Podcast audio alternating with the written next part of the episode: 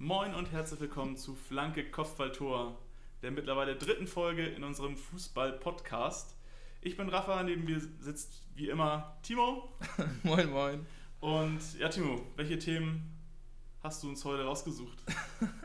ja, gut, ist natürlich, wir bestimmen die ja beide. Also, aber ich habe hier heute äh, stehen, dass wir uns natürlich über das Halbfinale von gestern unterhalten wollen. Äh, Italien-Spanien.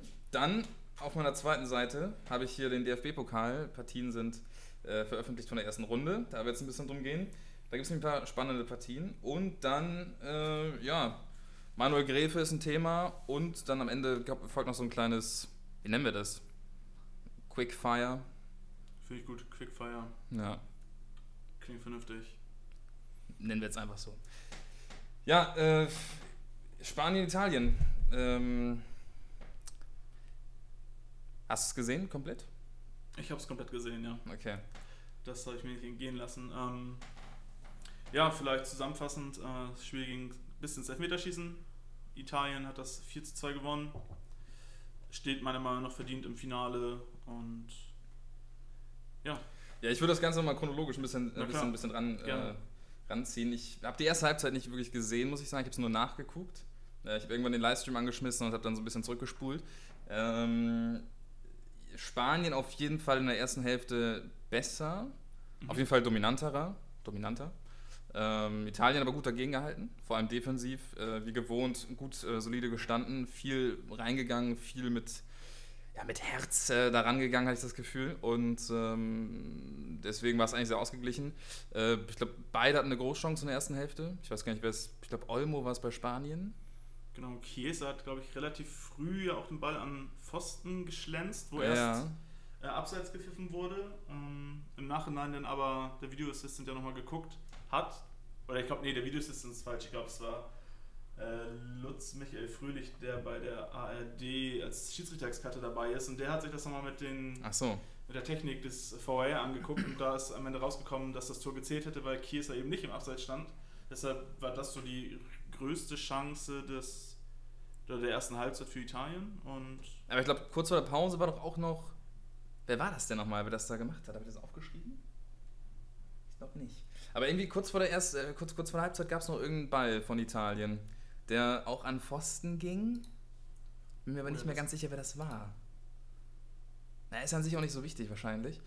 Ähm, wir suchen es nochmal kurz raus. Interessiert mich jetzt doch, wer das war. Wer hat denn den Schuss abgegeben? Emerson. Ja, der übrigens ein gutes Spiel gemacht hat. Für. für Spinazzola. Ähm, Spinazzola, genau. Äh, gutes Spiel gemacht. Dann aber zweite Hälfte. Ähm, ähnlich wie die erste eigentlich. Hat sich nicht viel getan, fand ich. Äh, relativ lange alles sehr, sehr offen. Und dann äh, macht Chiesa äh, nach einem Konter das 1-0. Äh, ja, überragendes Ding. Also schlänzt er ja. da schön rein. war, war ganz nett. War eines der schönsten Tore des Turniers, glaube ich. Hat ja. er, glaube ich, fast aus dem Stand, aus dem Fuß gelegt, ja. dann da in die lange Ecke gelegt. Also das war ja echt. Ja, ein bisschen wie Insigne im, im, im Spiel davor, ne? Der den auch genau. ganz, ganz schick davon von einer ähnlichen Position reingemacht.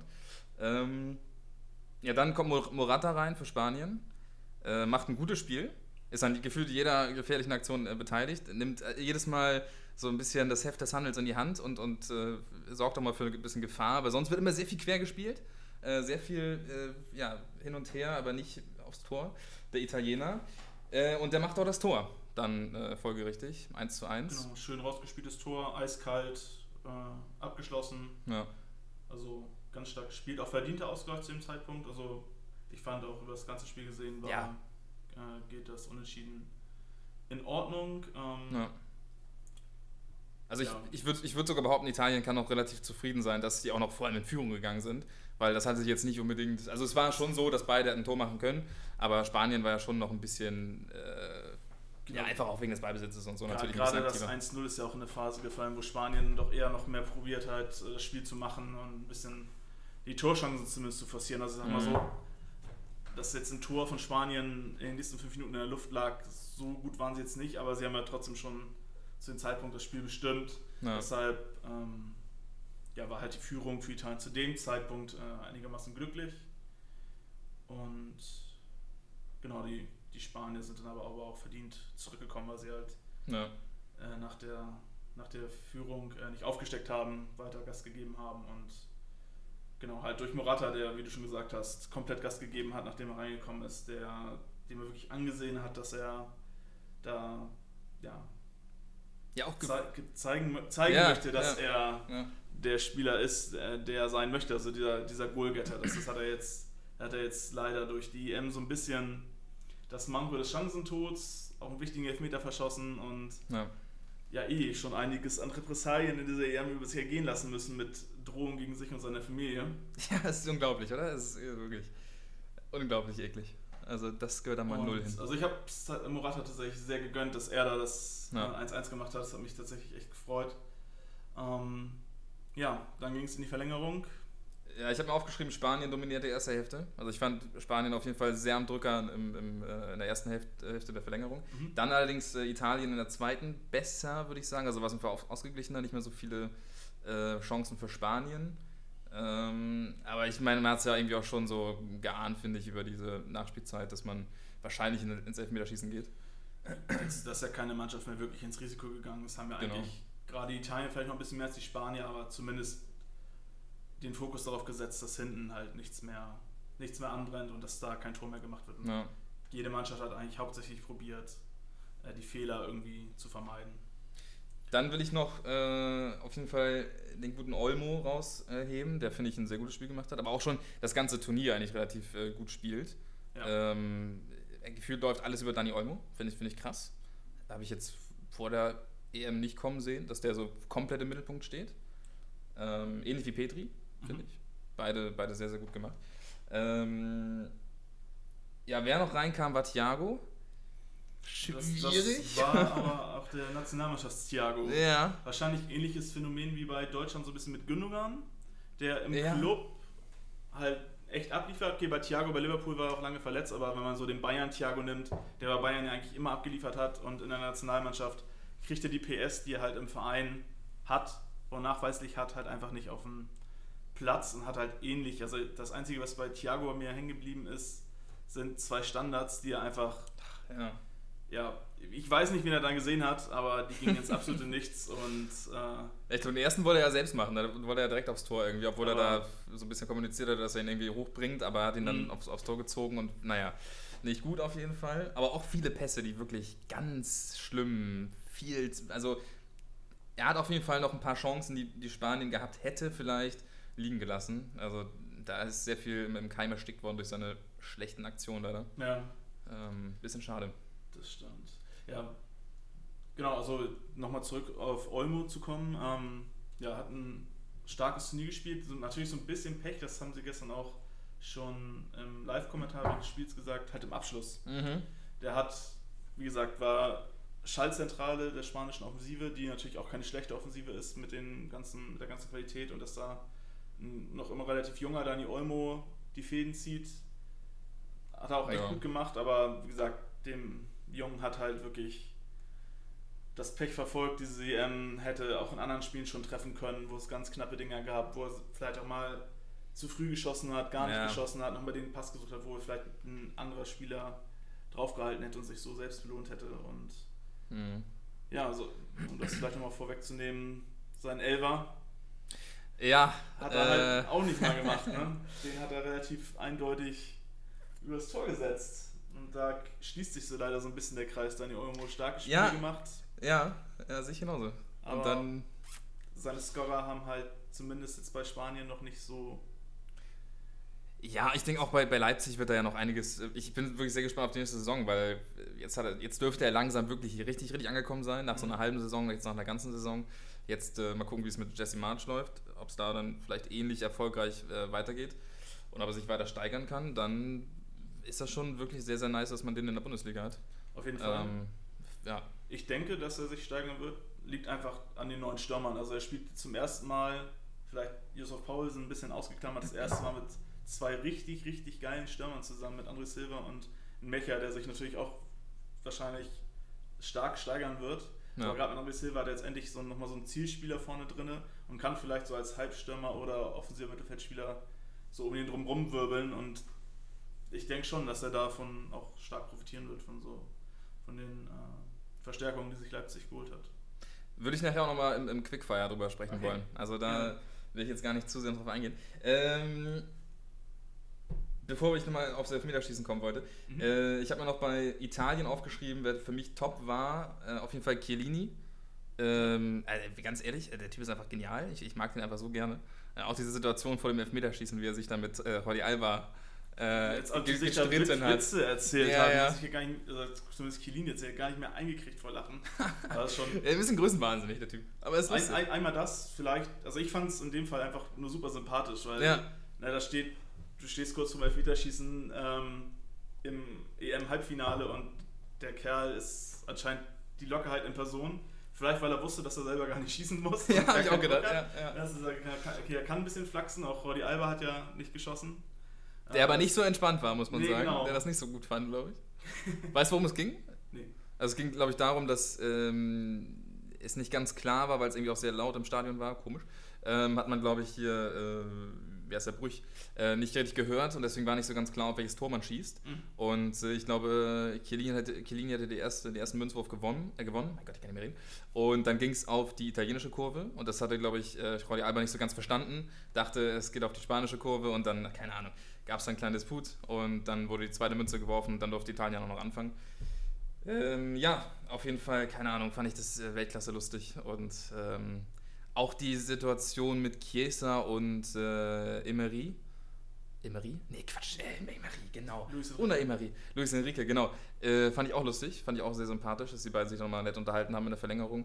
Äh, sind immer geile Szenen irgendwie, sehe ich gerne, wenn da ähm, ja, das Ganze nicht so bierernst äh, genau, genommen wird. Nebst aller Konkurrenz und ja. Druck, dass, na, dass sie sich da einfach auf dem Platz ganz gut verstehen. Ich fand auch, es wurde ja vorher vorhin schon ein bisschen gemauschelt, dass da, ich habe bei FUMS oder so war das, äh, haben die ein bearbeitetes Bild reingesteckt von der Erwartung für das Spiel. Und da lagen einfach 22 Spieler auf dem Platz und haben sich äh, schmerzerfüllt die Beine gehalten. Mhm. ähm, habe ich gestern tatsächlich gar nicht gesehen. Es ist keine einzige Situation, dass da mal wirklich ernsthaft jemand ja. nach einem leichten Zweikampf irgendwie den Stern in den Schwan markiert hat. Das fand ich auch sehr angenehm. Ich weiß nicht, ob es in Italien vielleicht sogar nochmal die Ansage gab, nachdem, nach der Wiederauferstehung des Ciro Immobile nach dem Tor. Äh, ja. Dass man da vielleicht auch so die Spirenzien ein bisschen unterlassen soll. Aber das äh, ist mir tatsächlich auch noch sehr äh, angenehm aufgefallen. Ja, dass, ja stimmt. Dass da in der Hinsicht eigentlich nichts äh, zu vernehmen war. Ja. Aber ich bin auch gespannt, jetzt, wenn es ins Finale geht, das ist ja auch schon wieder Sonntag. Äh, ja, gut, Italien dürfte auch gut gelitten haben jetzt in den letzten Spielen. Auch natürlich jetzt vor allem gegen Spanien. Aber ich glaube, da ist auch, also ich frage mich auch bei, bei, Spielern wie Petri, der jetzt ja direkt wieder mit zur Olympia fährt, so, wie macht man das? Also gut, er hat jetzt, er hat jetzt mal, weiß ich, eine Woche frei vielleicht. Aber ja. dann muss er direkt wieder zur Olympia, dann geht es direkt weiter mit Barcelona äh, in der Liga und äh, ja, keine Ahnung, das hat gefühlt so gut wie jedes Spiel gemacht dieses Jahr. Ähm, ist verrückt, dafür, ja. dass er noch so jung ist. Ja, enormes Pensum ist vielleicht auch nur zu machen, weil er gerade noch so jung ist ja. und äh, vielleicht die Ruhepause noch nicht so braucht. Und ja, das ist jetzt auch wieder spekulativ, aber man spielt natürlich lieber, als dass man trainiert und auf jeden Fall. Dass Petri sich dann, ne, die harte äh, Saisonvorbereitung bei Barca wird er sich wahrscheinlich so schenken können und bleibt halt trotzdem fit, dadurch, dass er jetzt noch in kürzester Zeit viele Spiele macht. Mhm. Aber ja, ist natürlich ein enormes Pensum. Italien, ja, die sind harte 120 Minuten gegangen gegen Spanien. Haben natürlich 24 Stunden längere Generationszeit. Ist ein Vorteil, ja. Und die Frage ist, ob England heute so glatt gegen Dänemark durchgeht. Ähm, natürlich euphorisiert. Vielleicht jetzt schweifen wir zwar ein bisschen ab, aber so ein kleiner Ausblick. Ja. Was ich interessant finde, dass Southgate äh, den Dänen mehr Druck zugeschieben hat. Fand ich super ja. interessant. Äh, ja. Die Engländer spielen ein EM-Halbfinale im Wembley, sehen sich seit dem ersten Spieltag als äh, legitimer Europameister und sind eigentlich aus dem Feiern gar nicht mehr rauszukriegen. Und jetzt sitzt da gestern Gareth Southgate und erzählt, dass Dänemark ja viel mehr Druck hätte. Yeah. Meiner Meinung nach kann Dänemark komplett befreit aufspielen. Die haben mehr erreicht, als ihnen jeder zugetraut hat. Ähm, ihr, deren bester Spieler spielt seit, hat nur 30 Minuten spielen können mit Eriksen und trotzdem liefern die so ab. Äh, ich denke mal, dass Dänemark da heute komplett entspannt rangehen kann. Natürlich ja. werden sie das Spiel gewinnen wollen, aber den Druck und die Favoritenrolle sehe ich halt definitiv bei ja, England. Das ist ja fast schon frech, da die, die Favoritenrolle wegzuschieben. Also natürlich, Dänemark ist irgendwie so das Team der Stunde oder beziehungsweise performt natürlich völlig über Im Gegensatz zu England, die jetzt es geschafft haben, langsam mal im letzten Spiel in Fahrt zu kommen. So, da habe ich endlich mal gedacht, okay, gut, offensiv geht da anscheinend doch was. Ähm, aber Dänemark hat jetzt ja nun mal gegen Kroatien, gegen Tschechien. Tschechien, ja, das ist ja auch mal schwierig, da die Auseinanderzahlen. So, ähm, genau, und da war es jetzt ja auch nicht eindeutig. Also ich, da kann man jetzt nicht sagen, dass, dass Dänemark da irgendwie der Favorit wäre. Auf gar keinen Fall. Ich denke mal, England ist äh, glasklarer Favorit. Ähm, ich hoffe sehr, sehr doll, dass Dänemark das irgendwie reißt, weil Dänemark gegen Italien würde ich schon gerne, also England gegen Italien ist auch geil äh, ins, fürs, fürs, Finale auf jeden Fall. Ähm, aber ich würde einfach gerne sehen, wie Dänemark diese Geschichte noch ein bisschen weiter schreibt. Ähm, aber gut, ich glaube, wir müssen uns nichts vormachen. England wird das Ding wahrscheinlich. Die, äh, die Frage wird sein, wie es Dolberg, Damsgaard und Co. schaffen, auch nur irgendwie den Engländern mal ja. da einen reinzulümmeln. Also, die haben immer noch kein Tor gekriegt. Es ist zwar schwer zu glauben. Gab es das, das schon mal? Ohne Gegentor Europa- oder Weltmeister? Weiß ich gar nicht. Nee, ich weiß, dass Deutschland 2002 bis ins Finale kein Tor gekriegt hat. Mhm. Dann natürlich aber 20 verloren hat. ja. ähm, aber ich glaube, das ist tatsächlich ein Novum, dass die Engländer jetzt ohne Gegentor ins Finale. Ah, gibt's doch nicht. Und das zum Beispiel bei der Mannschaft gesagt hat, die haben halt keinen Top-Torhüter. Also für mich ist ja. Jordan Pickford natürlich ein guter Torwart, auch ein Premier League-Torwart. Aber es ist halt für mich, wenn ich jetzt meine Top 10 Torhüter oder mhm. Top 15 Torhüter nennen müsste, würde da nicht Jordan Pickford drin stehen. Deshalb muss es natürlich auch viel an der Abwehr liegen. Ähm, ich habe jetzt nicht alle England-Spiele vor Augen mhm. und weiß nicht, wie viele, also ich, aber sonderlich viele Chancen haben sie halt gegen keine Mannschaft zugelassen. Ja, aber apropos Torhüter, äh, Donnarumma gestern, gutes Spiel gemacht.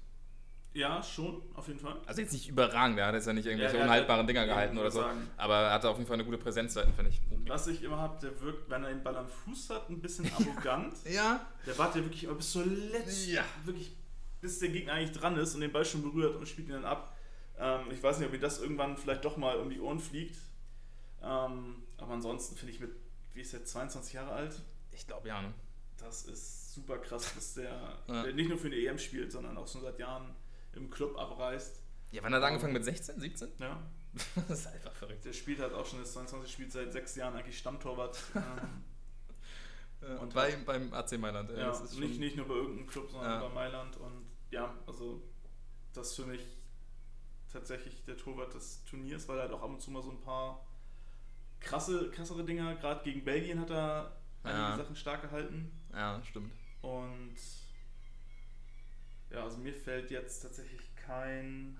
Ja, gut, Sommer vielleicht noch. Alleine für das, okay, für das letzte ja, Spiel, Jan, das war Jan schon. Sommer gegen Spanien, okay, da hat er schon viel rausgerissen. Den hatte ich ein mhm. bisschen verdrängt. Ich, mir war nur von Schweinsteiger im Ohr geblieben, dass für ihn neuer der Torhüter des Turniers ja, ist. Und das aber ich will jetzt ja hier nicht über Schweinsteiger rumlästern. Nee, nee, nee. nee aber. Das, auf dem momentan sowieso genug.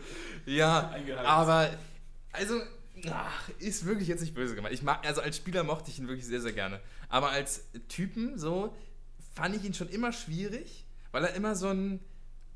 Das war so, also der hat immer ganz gerne rumgeschwafelt. So. Das war einer, der hat gerne. Ähm, wie soll man das sagen? Der hat gerne über irgendwas geredet, aber ich glaube, der hat immer keinen Plan davon. So, und äh, jetzt aktuell habe ich auch das Gefühl, schön, dass der irgendwie da ist, freut mich ja, dass man den irgendwie sieht, aber so wirklich ja, eloquente, inhaltliche Aussagen, so macht er nicht gefühlt. Also das ist wirklich das größte Rumgeschwafel der Welt, dann braucht man den da auch nicht hinstellen. Also ist ja nicht böse gemeint, aber ich frage mich auch, wie der überlegt hat, ob er Sportdirektor bei, war das nicht Frankfurt oder so? Wo er irgendwie kurzzeitig Schon, ja. irgendwie im Gespräch war, wo ich mir dachte, gut, dass sie den nicht geholt haben. Also mag sein, dass der viele, viele Kontakte hat, aber ein Verhandlungsführer bei irgendwelchen Vertrags- und Ablösegesprächen nee. ist das. Also so clever kommt er mir nicht vor. Tut mir echt leid, aber. Also In zehn Jahren vielleicht, weil hättest du mich vor zehn Jahren nach Olli Kahn gefragt, ob der sowas machen kann. Ähm, hätte ich vielleicht auch. Oh, weiß ich nicht. Aber ich würde behaupten, Oliver Kahn war schon immer. Ähm, da hat er halt auch eine komische Art. Also mhm. auch eine, eine, also diese sehr grobe, komische. Ähm, ich hau mal den Spruch nach, nach dem anderen raus. So Art ist halt auch merkwürdig. Aber ich finde, da hat man immer gemerkt, dass das ein cleverer Bursche ist eigentlich. Also vielleicht nicht immer, nicht bei jedem Spruch, aber so im Grunde, wenn man sich im Interviews, die länger gingen als nur, nur eine Phrase oder so, ähm, durchgelesen hat oder angeguckt hat, dann hat man schon, finde ich, gemerkt, dass der eigentlich jetzt schon ein bisschen was im Kopf hat. Okay. Ja. Und bei Schweinsteiger bin ich mir nicht sicher. Also ähnlich wie bei, bei Poldi, da bin ich mir auch mal nicht sicher. Ob der nicht doch mehr im Kopf hat, als man denkt. Ja, das ist auch wieder ein eigenes Thema für sich, momentan ja. Lukas Budonski und, die, und seine Welt. Da wollen wir jetzt ja auch nicht, wir wollen jetzt ja nicht über irgendwelche Leute urteilen. Das mir ja komplett ab. Ja. Äh, wir wollten, ich wollte noch, äh, mein Gott, wir sind völlig hier vom Italien-Spiel äh, abgekommen. Ähm, ich wollte noch Berardi auf jeden Fall positiv nennen in der Nachspielzeit. Mhm. Viele, viele Chancen äh, gegenüber ihnen, also viele von denen nicht so vielen äh, Chancen gegenüber ihnen. Ich glaube fast jede gegenüber Berardi. Äh, einmal ja auch relativ knapp gescheitert am Verteidiger, glaube ich, ist nach innen gezogen. Äh, dann ist der Ball aber in der Innenverteidigung hängen geblieben, aber trotzdem sehr, sehr gut äh, gemacht. Ähm, auch noch eine Konterchance, glaube ich, wo er auch äh, relativ ja, auch eine relativ gute Chance hat. Ich weiß nicht mehr genau, ob äh, Donnarumma den gehalten hatte, egal. Ähm, auf jeden Fall ist er mir sehr positiv aufgefallen. Ist, glaube ich, auch irgendwann zum Ende des Spiels irgendwann reingekommen. Ich weiß gar nicht mehr genau wann. Ähm, Hat es aber noch ein bisschen bereichert da vorne. Ja. Ist, ich, ist er für Chiesa gekommen? Nee.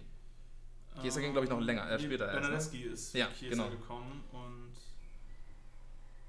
Berardi ist doch relativ früh gekommen, dachte ich. Genau, der ist für Immobilien. Ah, stimmt, ja, genau. Stimmt. Ja, der ist relativ früh raus. Ja, so war das. Ja, Immobilie würde ich aber auch jetzt bei, auf der Flop-Seite eher nennen. Hat jetzt nicht so viel gerissen da vorne. War natürlich auch ein schwieriges Spiel für ihn. Mhm. Ähm, hat er vorne jetzt auch nicht so viel Futter bekommen. Ähm, ähnlich wie Barella, der auch nicht so gut gespielt hat irgendwie. Also auf jeden Fall nicht so wie gewohnt. Ähm, relativ. Also hätte man auch Locatelli eher direkt von Anfang an spielen lassen können. Ja, genau. Ähm, und Locatelli bildet jetzt eigentlich so ein bisschen den äh, Beginn des Elfmeterschießens. Und zwar ist Locatelli der erste Schütze und äh, vor allem der erste, der verschießt. Äh, Unai Simon Held. Ich glaube, links unten hat er den geschossen, wenn ich mich nicht ganz täusche. Genau, aus, aus Schützensicht hat er den links genau. unten geschossen, ja. Dann äh, sind wir schon bei Dani Olmo, der ihn äh, schön drüber haut. Habe ich auch gedacht, scheiße, der, der wird den jetzt nicht machen. Das ist so eine tragische Figur, der haut ihn jetzt vorbei und er hat ihn wirklich vorbeigehauen. Ja. Ähm, dann Bellotti, äh, der das Ding eiskalt reinhaut, wie ein Stürmer den so einen Elfmeter halt schießt. Eiskalt reingehauen. Ähm, dann Gerard Moreno. Ich habe mir aufgeschrieben, gut. war, glaube ich, jetzt nicht so das krasse Ding, aber, nee, aber äh, ich glaube, ich glaub, Donnarumma war noch ein bisschen dran, wenn ich mich nicht ganz täusche. Ähm, ja, aber auch er macht das Ding rein.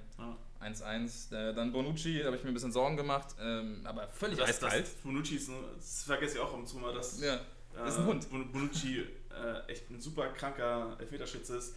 Eigentlich so mal wie, wie bei vielen Innenverteidigern, wo man das immer nicht so denkt.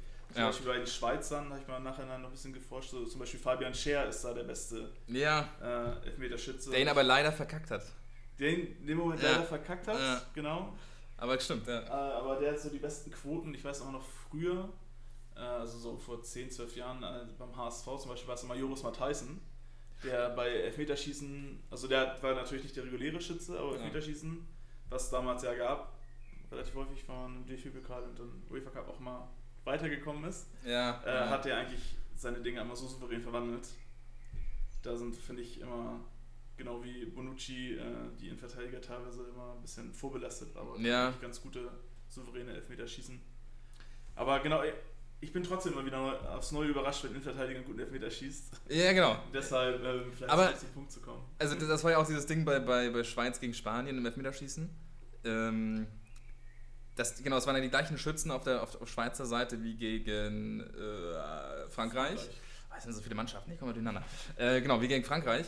Und trotzdem habe ich mir auch beim, beim Spiel gegen Spanien dann gedacht, so, warum lässt er so viele Leute schießen? Also warum lässt er diese ganzen Innenverteidiger und Verteidiger schießen? Hat er wirklich. Akanji, ja? Scheer, ja? Rodriguez, die haben ja alle, sagen, die komplette Verteidigung Wie kann das sein? Also da habe ich mich sehr gewundert, aber dann habe ich dann auch wieder gecheckt, okay, gut, äh, das waren dieselben Schützen. Ähm, ja, aber man muss ja nicht immer alles so machen, wie es mal funktioniert hat. Also ich hätte, äh, weiß ich nicht. Also natürlich kann man im Nachhinein dann vieles kritisieren. Wahrscheinlich, ist, keine Ahnung. Ist ja auch die Frage, ähm, steht da der Trainer in der Mitte und sagt, okay, ich habe mir eine Liste gemacht, ihr fünf schießt? Oder ist das ein Trainer und fragt nach, na? Mhm. Also jetzt zum Beispiel kann man fragt da Bonucci, schießt du? Und er sagt, okay, er ist einer der Führungsspieler, natürlich schieße ich. Oder vielleicht gibt es auch Spieler, die sagen, nee, ich fühle es heute nicht. Ich habe ein ganz schönes Gefühl, ich trete nicht an. Da gibt es ja, auch, ja auch verschiedene Trainer. Also ich kenne ja. Trainer gibt, die sagen, okay, ohne Wenn und Aber, ähm, ja. ihr schießt. Äh, muss ich selber, ich habe aus eigener Erfahrung erzählen, dass ich als Jugendtrainer äh, hatten wir auch mal im Pokal einen Elfmeterschießen und habe ich den Jungs halt gesagt, okay, ihr schießt. Und es war sogar mein eigener Bruder, der gesagt hat, nee, er hat kein gutes Gefühl, meinte doch, du schießt. der hat natürlich verschossen und war dann auch erstmal unendlich sauer auf mich, ja. was ich auch verstehen kann. Ja. Ähm, und genau, wenn, wenn ich in dem Moment ein Trainer gewesen wäre, der gesagt hätte, na, wer fühlt es, wer traut sich es gerade zu, dann wäre es vielleicht anders ausgegangen. Ja. Und so kann es eventuell auch auf ganz großen ja. Sein. Oh, ich finde es aber eigentlich ganz gut, wenn man sagt, ich fühle mich gerade gar nicht so, als wenn ich ihn reinmache, weil dann, ah, dann ist es halt wirklich schwierig, glaube ich. Wenn ja. du da mit so einem Gefühl rangehst und denkst, oh, ich, ich mache ihn nicht. Ich mache ihn einfach du nicht. Du darfst halt nicht mit vollen Hosen schon zum, vom, Mittel, ja. vom Mittelkreis zum Elfmeterpunkt latschen. Das war auch irgendwo, was war das hier, Bayern-Endspiel gegen, keine Ahnung, da war noch Elfmeterschießen irgendwann und dann hatte er ja auch, ich weiß gar nicht mehr, wie das war. Es waren so ein, zwei, drei Spieler, die dann gesagt haben, so, ich glaube, so, selbst Toni Kroos hat ja gesagt, so, ich, ich, ich kann irgendwie nicht, ich will nicht. Ja. War das die Champions League Finale, Halbfinale? Was war das denn nochmal? Ich weiß nicht mehr genau. Das war auch ich, Champions League. Ich, ich sehe es noch vor mir, aber ich weiß nicht mehr, was es war. Na egal, auf jeden Fall finde ich es an sich ganz gut, wenn man sagt, hey, ich, ich, ich traue mir das heute nicht zu. Ja. Ähm, und dann sollte man, glaube ich, auch nicht schießen. Aber genau, ja, wer es sich zugetraut hat nach Bonucci, war dann, glaube ich, Thiago und der hat das ja elegant und du hast ja, glaube ich, frech notiert. Ne? ja, rotzfrech. Also, der, der, spielt so eine Grotten, äh, oder so eine Grottenverlängerung und dann traut er sich trotzdem, das so zu machen. Also das ist geil irgendwie. Ich, ja, also frech, verspielt, ähm, aber drin. Fein, ja. Thiago spricht ja selber immer irgendwie von Zaubermomenten oder so. Und das war jetzt zwar nicht aus dem Spiel raus, aber ja. ich fand den Elfmeter fand ich so genial. ja. Aber da hat er den ausgeguckt, noch ja. weiß nicht, einen eingesprungenen Schritt gemacht, den aber einfach so trocken, selbst wenn er, ich, ich gehe mal auf, selbst wenn der Torwart in der Ecke gewesen wäre, hätte er den vielleicht sogar auch nicht bekommen, weil der er hat den Torwart nicht nur ausgeguckt, sondern das Ding auch noch so präzise ja. in die Ecke geschoben. Das war schon echt, echt stark. Ich bin sowieso Fan von diesem Hopser vor dem Schuss. Weil das hat ja auch am Ende bei äh, Jorginho ja. äh, funktioniert. Äh, kurz nochmal, Bernadeschi macht das Ding natürlich sehr gut zum 3-2. Dann kommt Morata. Tragische Figur. Ja, sehr tragische Figur. Dominiert da irgendwie die Offensive und, und äh, ja, verhaut das Ding dann. Hat er ihn drüber geschossen? Ne, hat ihn, den Torwart quasi in den Arm. Er hat ihn, glaube ich, ja, okay. rechts unten geschoben von sich aus und Donnarumma muss eigentlich nur abtauchen und okay, also er war auch nicht ja. sonderlich platziert. Und Eieiei. Ja, ich hatte es tatsächlich irgendwie im Gefühl. Äh, mm. Mein Bruder hat mir vorher noch geschrieben, äh, wenn Morata schießt, äh, verschießt er. Und irgendwie liegt es halt so in der Luft. Er kommt, also es ist ja so ein typisches Fußballdrehbuch. Er kommt rein, rettet Spanien in die, Verl in die Verlängerung, mm. tritt dann zum letzten Nee, es war der vorletzte Schütze, der letzte Spanier musste gar nicht mehr antreten. Er tritt dann zum wichtigen Elfmeter an und versammelt ihn relativ kläglich.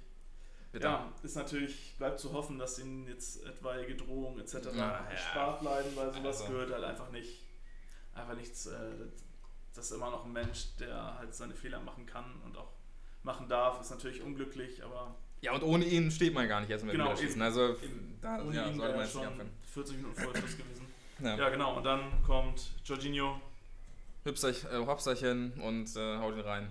Auch sehr abgezockt. Ich finde, so viel cooler kann man elf, äh, entscheidenden Elfmeter nicht reinmachen. Ja. Den Torwart einmal ausgewackelt, einfach ganz ja. entspannt in die Ecke geschoben. Schon richtig stark. Aber Jorginho ist für mich auch, spielt eine bärenstarke Saison noch bei Chelsea. Ja, ja. Ähm, Unauffällig oftmals, aber sehr stark. Genau wie bei Italien. Also den hat ja. ja eigentlich niemand auf dem Schirm, aber macht halt irgendwie alles das, was gemacht werden muss. Und weiß nicht, ist halt sowas wie vielleicht groß 2014, so Mr. Zuverlässig, der da ne, ist nicht großartig, irgendwie will kein Rampenlicht oder so, spielt ja. einfach seinen Stiefel, aber spielt da halt einen sauguten Part im zentralen Mittelfeld. Also imponiert mir schon echt gut. Ich mag so eine Spieler auch persönlich immer äh, recht gerne, die ja. so, quasi so eine unbesungenen Helden. Ja, und die einfach ihren Job machen, so. Ne? Genau. Ne? Ist, ja, und dann halt aber die Nüsse haben, sich als fünften Schützen dahin zu stellen, um das Ding halt oh, ja. zu bringen. Ähm, ja, noch stark. Eine kurze Sache noch. Ich, ich, also es mag jetzt auch völlig vermessen sein, vielleicht hat mich das gestern einfach nur kurz aufgeregt und ich habe es zu hoch geschaukelt. Ähm, aber es wurde irgendwann vom, vom Kommentator, ich weiß nicht mehr, wer das gestern äh, kommentiert hat, ehrlich gesagt. Ich vergesse mal sein. Ist das Schmidt? Nee, ach egal. Whatever. Äh, auf jeden Fall äh, wurde irgendwie am Ende so darauf rumgehackt, dass hier Jorginho und noch irgendein anderer, äh, die sind irgendwie in Brasilien aufgewachsen und so. Und da wurde ja viel äh, dann angeblich äh, kritisiert von wegen dass die eingebürgert wurden und so, wo ich mich gefragt habe, ich, also mir war es nicht so ganz klar, mhm. äh, dass in Italien diese, diese Einbürgerungskultur anscheinend irgendwie da ist und, und äh, das Ganze so kritisiert wird. Äh, wusste ich irgendwie nicht. Ähm, aber ich, das würde mich für, für, mich da jetzt auch nicht so hin. Also ist doch völlig egal. Also ja, das ist doch schon längst entschieden und, und, der freut sich für Italien zu spielen. Der lebt ewig in Italien, da muss man jetzt nicht drüber reden in so einem wichtigen Spiel, ob der da äh, für Italien spielen soll oder nicht. Das also kann ich komisch. auch irgendwie so ein bisschen relativieren, dass man sagen müsste, oh guck mal, der entscheidende Schütze ja. für Italien ist eigentlich ein Brasilianer und interessiert doch äh, null. Also, mehr. Ja. Also der, weiß nicht, der ist mit als Teenager nach Italien gekommen, fühlt sich da heimisch und hat, weiß nicht, wenn die Brasilianer so einen guten Spieler verschlafen haben, dann ja. kann Italien froh sein. Und selbst es kommt für mich halt auch nicht drauf an, wo er jetzt nee. geboren ist. Ähm, wenn man sich das aussuchen kann, dann suchen sie das aus und fertig. Und dann haben sie sich entschieden und dann genau. muss man da auch nicht drüber nachdenken, ob das äh, richtig so ist. Also und was vielleicht ganz wichtig ist, er wurde ja nicht eingebürgert, weil er ein guter Fußballer ist. Richtig. Er war ja schon Italiener oder hat schon die italienische Staatsbürgerschaft erhalten, genau wie Emerson ist der zweite, der mm. gebürtiger Brasilianer ist. Mm. Ähm, die sind ja, da haben wir diese, diese italienische Staatsbürgerschaft schon lange bevor sie irgendwann mal ein Thema für die Nationalmannschaft geworden sind. Also sind ja nicht aus dem Grund äh, italienischer Staatsbürger geworden, um jetzt zum Beispiel wie Laporte, der, ja. der anderthalb Wochen vor der EM seinen spanischen Pass kriegt, um da spielen zu können. Ähm, Jorginho und Emerson sind ja schon äh, viel früher ja. Äh, ja, Bürger des Landes geworden. Also deshalb sehe ich da halt auch überhaupt keinen Grund jetzt da vielleicht nee. die ich weiß auch nicht mehr, wer der Kommentator gestern war, aber da so drauf rumzureiten. Also es war, ich, ich glaube, es war jetzt auch nicht irgendwie von ihm so gemeint wahrscheinlich. Nee, aber ich bin irgendwie immer genervt, wenn es um solche Themen geht, weil es hat irgendwie keinen zu jucken, ob das, äh, ob der mal in, ob da in Brasilien auf die Welt gekommen ist oder ob er da mal kurz gelebt hat, ist völlig egal, wenn er sich für Italien äh, spielen sieht und, und Lust, hat, Lust hat, für dieses Land aufzulaufen und soll das machen. So, er hat sich entschieden dafür, dann ist es schön und soll das einfach machen. Ähm, und wir sind ja hier nicht, äh, das ist ja kein Katar 2.0, wo irgendwie dann überlegt wird, gut, wir brauchen eine, oh, wir brauchen eine Fußballmannschaft. Den holen wir uns mal, den holen wir uns mal. Also das ist ja was ganz anderes. Da müssen wir nicht drüber reden, dass das äh, dann gar nicht geht. Sehe ich auch so. So, ähm, dann zweites Thema. Wollen wir Pokalpartien durchsprechen oder wollen wir erstmal über, über Manuel Gräfe reden? Wollen wir erstmal Gräfe machen? Können wir machen. Genau, ja, Manuel Gräfe haben wir heute so ein bisschen mit in den Fokus genommen, weil es da ja auch immer wieder sagen wir, neue Bewegung in, der, in dieser Causa gibt. Ähm, vielleicht nochmal zusammenzufassen. Manuel Gräfe ist 47 Jahre alt, Schiedsrichter beim DFB, beziehungsweise seit dem 1.7. ehemaliger Schiedsrichter beim DFB. Ähm, und der legt sich jetzt so mit seinem ehemaligen Arbeitgeber an und das hat halt mit seiner, quasi mit dem Ende seiner Schiedsrichtertätigkeit zu tun. Ähm, dazu ist es vielleicht ganz gut zu wissen, dass Manuel Gräfe nicht freiwillig aufgehört hat, Schiedsrichter zu sein, es gibt beim DFB nämlich eine Altersgrenze und die besagt, wenn du ein Schiedsrichter bist und 47 Jahre alt bist, dann gehst du automatisch in Rente und. Bist zu alt für den Job. Genau, dann bist du zu alt für den Job. Ähm, ja, ja das, das, Problem ist nun, dass Gräfe keine Lust hat aufzuhören. Ähm, und zeitgleich meiner Meinung nach einer der besten Schiris der Bundesliga ist. Ja. Und ähm, halt auch innerhalb der Liga ein so hohes Standing hat, egal ob bei gegnerischen, äh, gegnerischen bei Spielern von Mannschaften, bei Trainern, Offiziellen, ähm, ist er unfassbar lieb, beliebt durch seine Art und ähm, ja, er hat dann, das wurde glaube ich so vor zwei Monaten das erstmal ein bisschen publik, als es dann hieß, okay, Manuel Gräfe muss seine, zusammen mit Guido Winkmann, auch ein verdienter Schiedsrichter, mhm muss natürlich auch mal sagen, dass ohne Schiedsrichter kein Spielbetrieb möglich wäre und äh, die verdammt wichtig sind. Vielleicht nur mal so nebenbei. ähm, ja, und immer viel aushalten müssen. genau, viel, viel aushalten. Das sind ja eigentlich immer die, die Buhmänner. Oh ja. Ähm, genau, aber bei Gräfe war es jetzt so, dass, dass er sich um eine Ausnahmeregelung äh, bemüht hatte beim DFB, diese aber vom Gremium des Schiedsrichter, also vom Schiedsrichtergremium ohne Überlegungszeit eigentlich direkt abgeschmettert wurde und darauf verwiesen wurde, Manuel Gräfe ist 47 Jahre alt, und hat als Schiedsrichter nächste Saison in der Bundesliga nichts mehr zu suchen. Mhm. Ja, gut, sie schmeißen jetzt ihren besten Schiri raus. Ähm, was für ein Standing er hat, wurde, glaube ich, auch nach den an zwei Situationen relativ deutlich. Zum einen nach seinem letzten Bundesligaspiel von Dortmund gegen Leverkusen. weiß ich auch nicht mehr. Ich weiß nicht, auf jeden Fall gegen von Dortmund, ja. ähm, wo halt am Ende ein Spalier ähm, gebildet wurde. Genau, gebildet wurde. ja. ähm, wo halt die kompletten beiden Mannschaften sich quasi von Gräfe äh, verabschiedet haben.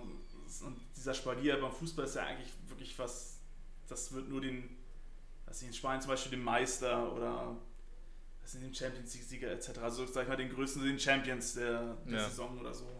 Man macht es nicht einfach mal so, das genau. Ist, äh, auf jeden Fall. Ja. Das zeigt zum einen, ähm, was für, was für ein Standing er hatte, wie hoch angesehen er war. Dann natürlich noch so die, der Trikottausch mit, mit Haaland und so, dass Haaland unbedingt hm. das Trikot von Gräfe haben wollte. Und ja. so und das andere, dann natürlich, glaube ich, es war eine Woche später, Thomas Müller im, mit Gräfe zusammen im Sportstudio, wo Müller Spannend. auch nochmal, was das für eine, also nochmal in die Bresche gesprungen ist für Manuel Gräfe und äh, erzählte, was für eine Ehre das war, mit ihm auf dem Platz zu stehen, äh, mhm. weil er das Spiel mal angenehm geleitet hat und so und ja, mit, mit ja, du wolltest gerade. Nee, äh, ich, ich will gar nicht unterbrechen. Okay. Ähm, aber ich, Mach trotzdem. ähm, ja, erstmal, also ich, ich finde auch ein sehr, sehr guter ähm, Schiedsrichter, immer sehr ruhig ähm, bei der Arbeit gewesen. Das Ganze relativ unspektakulär geklärt. Und äh, für mich gibt es da so ein paar Punkte, die man irgendwie besprechen muss. Und zwar erstmal natürlich diese Regelung vom, vom DFB, dass man sagt, 47 ist die Grenze.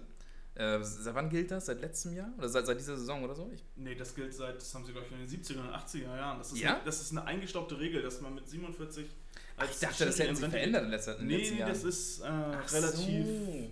Deshalb gibt es auch jetzt seitens zum Gräfe so eine große Diskussion, weil die ah, okay. so eine eingestaubte Regel von vor ja. Schieß mich tot ist. Ähm, okay. Ja, denn an sich, also ich finde es erstmal grundsätzlich völlig in Ordnung, dass äh, der DFB sagt, du kriegst keine Ausnahmeregelung. Äh, also das finde ich erstmal, weil an sich wird das ja dann jeder beantragen und dann muss man diese Regel auch gar nicht mehr haben. Äh, was mich aber dann dazu führt und äh, dazu bringt, dass man natürlich sagen muss, wir brauchen diese Regel natürlich nicht. Also warum ist jetzt plötzlich ähm, ein Schiedsrichter mit 47, der in der letzten Saison völlig fit war, völlig gut gepfiffen hat, einer oder der beste, mit der beste Schiedsrichter der Bundesliga ist, ähm, warum ist der jetzt plötzlich einen Tag später quasi, wo die neue Saison anfängt, zu alt? Äh, das ist natürlich völliger Quatsch. Ähm, Sehe ich auch so. Ähm, worauf wollte ich hinaus? Genau, aber trotzdem, äh, dass er dann keine Ausnahmeregelung bekommt, finde ich in Ordnung. Äh, man muss aber dann natürlich darüber nachdenken, ob man diese Regel mal abschafft und da bringt er natürlich diesen Stein vielleicht ein bisschen ins Rollen, dadurch, dass er ähm, da mal ja, gerichtlich gegen vorgeht.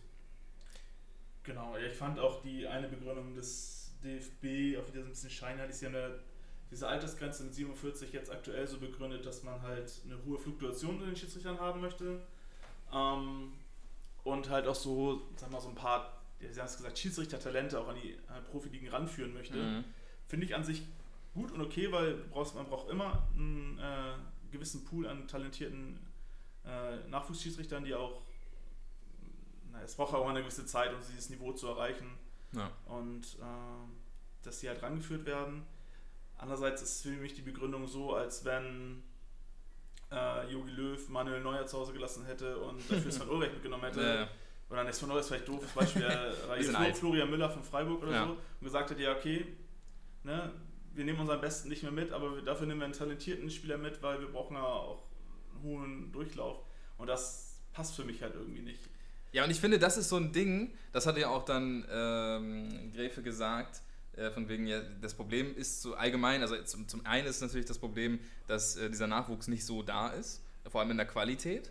Ähm, so dass man sagen könnte, okay, gut, die können ruhig mit 47 rausgehen. Wir haben welche, die sind mindestens mal fast so gut wie in Gräfe, die brauchen vielleicht noch ein paar Jahre Erfahrung, äh, ist logisch, um dann auch ein bisschen Ruhe reinzubekommen und so, um, um, einfach diese Erfahrung zu haben. Aber das ist ja immer nicht der Fall. Also das sagt Gräfe ja, wie gesagt, auch selbst, dass dieser Nachwuchs nicht in dieser Qualität da ist. Ähm, und äh, der zweite Punkt, den habe ich jetzt vergessen, aber der fällt mir gleich wieder ein. Äh, was wollte ich sagen? Ähm, ja, das war ein richtig guter Punkt, sag ich dir. War ein richtig guter Punkt. Glaube ich. Wahrscheinlich der einzige, den du dir leider nicht notiert hast. Ne? ja, ich habe mir zu der Gräfe-Sache allgemein wenig notiert. Ähm, aber. Ah, das ist jetzt echt ärgerlich. Tja. Vielleicht kommt er innerhalb des Themas nochmal. Ist eine Frechheit. Nochmal zurück. Aber irgendwas hattest du, glaube ich, noch gesagt, wo ich mir gedacht habe, da muss ich noch was zu sagen. War das nicht hier irgendwo? Irgendwas hatte ich mir doch hier heute noch durchgelesen, wo ich mir dachte, da muss ich noch was zu sagen. Was? Ähm. Tja, das. Ach so, genau! Ja, ich, ich wollte noch so einen, so, einen, so einen Umschlag machen. Ja, was? äh, und zwar, genau, das, das hatte ja Gräfe auch gesagt im Interview, ähm, dass, er, dass er meint, dass das allgemein beim DFB schwierig ist, äh, weil man nicht immer die besten Leute für die Position nimmt, ähm, sondern da relativ viel ist von wegen, äh, also ich glaube, er hat gesagt, also nicht wortwörtlich, aber er hat, glaube ich, gesagt, von wegen, äh, erst wenn, wenn Steuerfahndung und sowas kommt, dann ändert sich was beim DFB. Genau. Und äh, das ist halt leider, muss man sagen, schon irgendwie, das, das hat mich getroffen. ich gedacht, ja, das stimmt schon.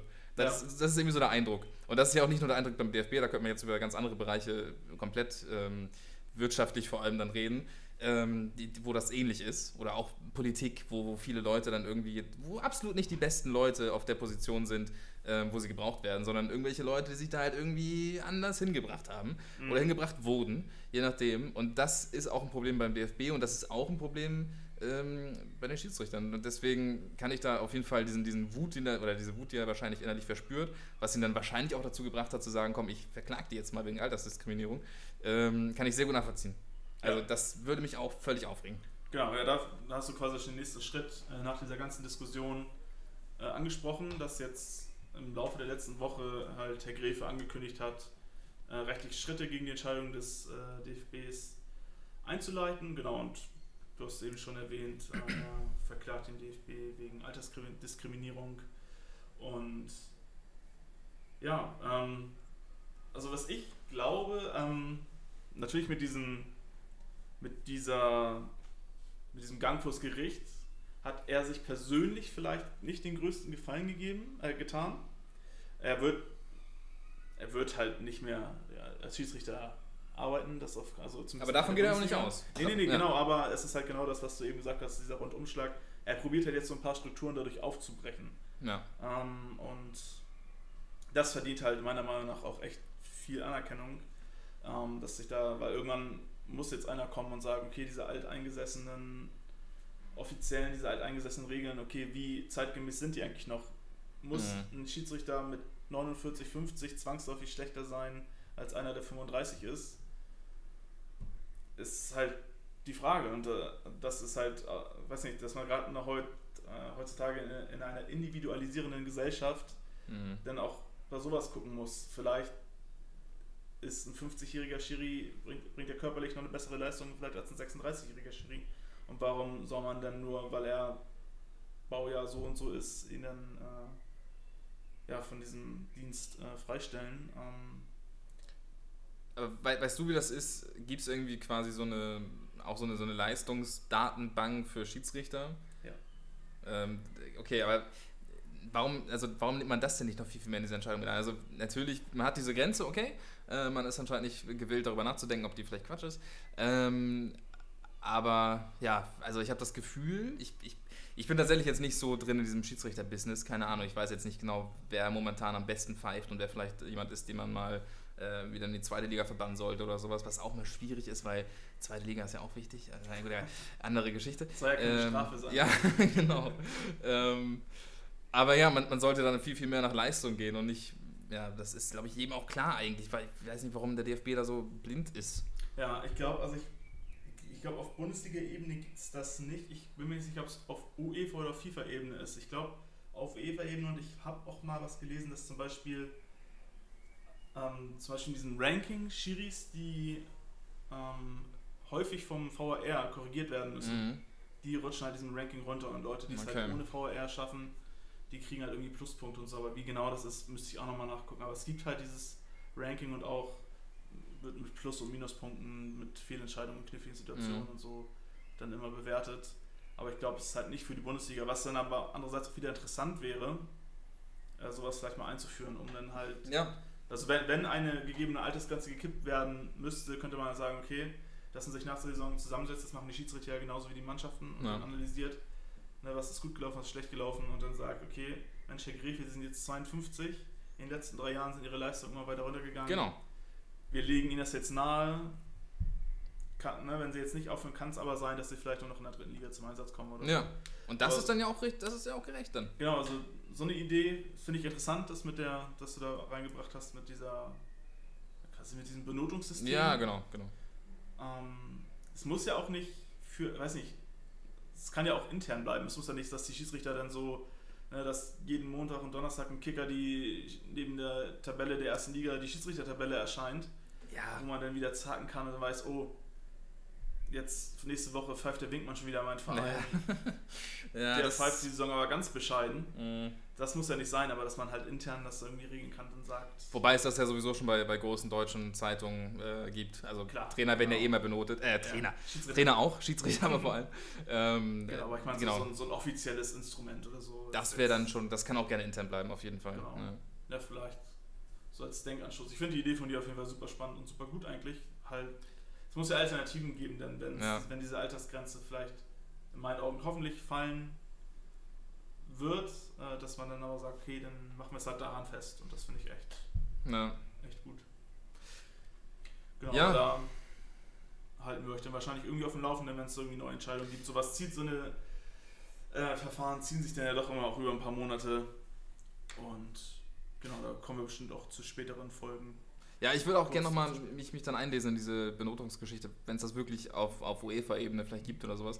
Würde mich nochmal interessieren. Vielleicht gibt es da nochmal ein kleines Update in der nächsten Folge äh, zur Benotung von Schiris. Ja, äh, ich würde sagen, wir, wir driften rüber zum nächsten Thema. Und das ist die erste Runde des DFB-Pokal. Ähm, ja, ich habe jetzt mal so ein paar Partien mir rausgeschrieben, die für mich auf den ersten Blick interessant wirkten, beziehungsweise ja. relevant. Äh, weil interessant ist das erste jetzt wahrscheinlich nicht, was ich mir rausgeschrieben habe. Und zwar Bremer SV gegen den FCB, also Bayern München. Ähm, ja, ich wollte nur sagen, Bayern München sollte da keine, wie immer eigentlich, keine große Hürde haben mit, mit dem Bremer SV. Cool für den Bremer SV, ich glaube, die freuen sich. Ähm, ja, ich ja. habe nur gelesen, dass der Trainer von Bremer SV, glaube ich, lieber Leverkusen gehabt hätte, aber im Endeffekt, also jetzt, ich habe es zwar nur eine Headline, die ich gelesen habe, jetzt okay. genau Artikel kann, da kann ich nicht keine Details nennen. ähm, ja, natürlich, genau für den Bremer SV ist es an sich ein Hammer los. Wäre natürlich schön, wenn sie da ein Stadion voll machen könnten, sehe ich nicht. Mhm. Ähm, ja, 7. 8. ist ein bisschen früh wahrscheinlich. Ja, und ja. auch die Bayern werden da keine Probleme haben, wobei ich als Nicht-Bayern-Sympathisant natürlich immer hoffe, dass dieser Fünftligist dann da, wobei es hoffe ich eigentlich im DFB-Pokal, außer wenn der HSV steht, bei allen Mannschaften, dass der Underdog weiterkommt. Mhm. Äh, aber bei Bayern natürlich besonders, aber hier sehe ich auch gar keine Probleme. Ich drücke den Bayern natürlich alle Daumen, alle fünf Daumen. Ähm, aber ich meine, letztes Jahr hatten wir das ja auch schon so, oder dieses Jahr besser gesagt, hatten wir das ja schon gegen, gegen Holstein Kiel, ja. ähm, wo ich mich natürlich sehr gefreut habe, auch wenn es allgemein schwierig war, Bayern gegen, gegen Holstein. Das war immer so die letzten Jahre über der Traum, dass das mal bald äh, stattfindet. Und dann gewinnt wirklich Holstein Kiel, wenn auch im Elfmeterschießen, egal. Hauptsache Bayern war raus. Ähm, dann äh, Spiel Nummer zwei, was ich mir aufgeschrieben habe, da sind, da sind wir schon wieder beim, äh, beim KS, bei der KSV. Und zwar gegen Weiche Flensburg, das ja. Nordduell auch wie gemahlen. Finde ich, find ich geil, auch für, für Flensburg. Ähm, aber gut, auch da sollte eigentlich Holstein Kiel kein Problem haben. Nee, eigentlich nicht. Ähm, zumal äh, die zweite Liga ja schon drei Wochen vorher beginnt. Das heißt, oh, die, das Zweit, die, ja. Zweitligisten können sich eigentlich, sind ja schon voll im Spielbetrieb. Das heißt, sie werden sich nicht überrumpeln lassen, von wegen, oh, keine Spielpraxis und so. Und ja, welche Flensburg ist, ja, okay, die Drittligisten vielleicht mal ausgenommen mit der stärkste Viertligiste mit im Pott war oder eine der stärksten Viertligisten, die haben einen echt interessanten, starken Kader. Aber ich sehe jetzt auch, also ich würde sagen, klar, die Chance, dass Flensburg weiterkommt, ist höher als der Bremer SV. ja, ähm, ja, okay. Also viel höher. Andererseits, natürlich ist Pokal, es ist ein absolutes Derby, was man äh, hier hat. Auch wenn ich mich nicht täusche, äh, relativ viele ehemalige Holstein-Spieler im, im Flensburg-Kader, ja. oder? Wahrscheinlich viele aus der zweiten Mannschaft und so, die es dann nicht ganz zu den Profis geschafft haben, genau. die dann ausgewichen sind aus, auf Weiche. Okay, das genau, ist ein schlechter Wortwitz. Ja, ist mir nicht mal aufgefallen vorher. Und Flensburg-Kiel ist ja auch einfach allein schon aufgrund der Distanz ist das ja einfach genau. ein interessantes Derby. Und also ich auch schön für Schleswig-Holstein. Ich hatte dazu noch auch, äh, glaube ich, auf der Seite von Weiche Flensburg gelesen, dass man sich einerseits freut, andererseits wäre natürlich die Chance, dass vielleicht noch ein dritter Verein oder drei Mannschaften aus Schleswig-Holstein hätten weiterkommen können, aber so jetzt sind noch safe zwei. weil neben Flensburg und Kiel spielt noch Norderstedt äh, im Pokal. Genau, äh, ja, aber Weiche rechnet sich, glaube ich, durchaus Chancen aus. So. Es ist nicht so, dass man gesagt hat, dass man ja. chancenlos ist, aber was will man sagen? Da sieht man vielleicht schon den Derby-Charakter, dass wir Flensburg nicht von Anfang an abschenken, aber ich sehe hier eigentlich auch Kiel äh, souverän in der zweiten Runde. Also ich freue mich, wenn das Ganze ein bisschen hitzig wird und, und da ähm, das Derby wirklich rauskommt. Weil ich, ich, erinnere mich jetzt auch nicht, wann das letzte Mal die beiden Mannschaften gegeneinander gespielt haben. Wahrscheinlich wirklich vor sieben, acht Jahren oder sowas. Ähm, ja, freue mich drauf, aber ich sehe da auch, also wenn Holstein Kiel das nicht schafft, so, dann bin ich aber auch raus für diese Saison. Nein, das, das wird schon, das wird schon werden. Ähm, dann, ja, nur das Norderstedt schon angesprochen, gegen wen spielen die eigentlich? Gegen Hannover. Also, Ach so, okay. okay. Nord Duell Janora steht tatsächlich immer mal für eine Überraschung im DFB-Pokal gut. Ähm, spielen, dadurch, die sind ja äh, im Gegensatz zu Weiche, Flensburg, spielen die äh, im Hamburger Fußballverband und mhm. qualifizieren sich darüber für den DFB-Pokal. Ähm, ja, sind halt im Hamburger Fußballverband nach dem HSV und St. Pauli so mittlerweile die, dritte Kraft und äh, stehen dadurch, äh, ja, sind dadurch, dass St. Pauli und HSV nicht am Pokalbetrieb des HFV äh, teilnehmen, sind die eigentlich immer mhm. der größte Favorit und qualifizieren sich fast jetzt mittlerweile auch jährlich ja. für den Pokal. Und ähm, ich weiß nicht, haben zumindest vor zwei oder drei Jahren mal die zweite Runde erreicht und ansonsten letztes Jahr auch weiß ich, Leverkusen lange einen Kampf geliefert, am Ende ah, ja, ja. 3 oder 4-0, glaube ich, verloren, mhm. aber halt wirklich gegen Bundesligisten äh, lange gut dagegen gehalten und so. Also gegen Zweitligisten bei Hannover, wo auch mal schnell der Baum brennt. Oh ja. Ja, natürlich sind sie Außenseiter, da lässt sich nicht drüber reden, aber chancenlos ist äh, Norderstedt in meinen Augen nicht.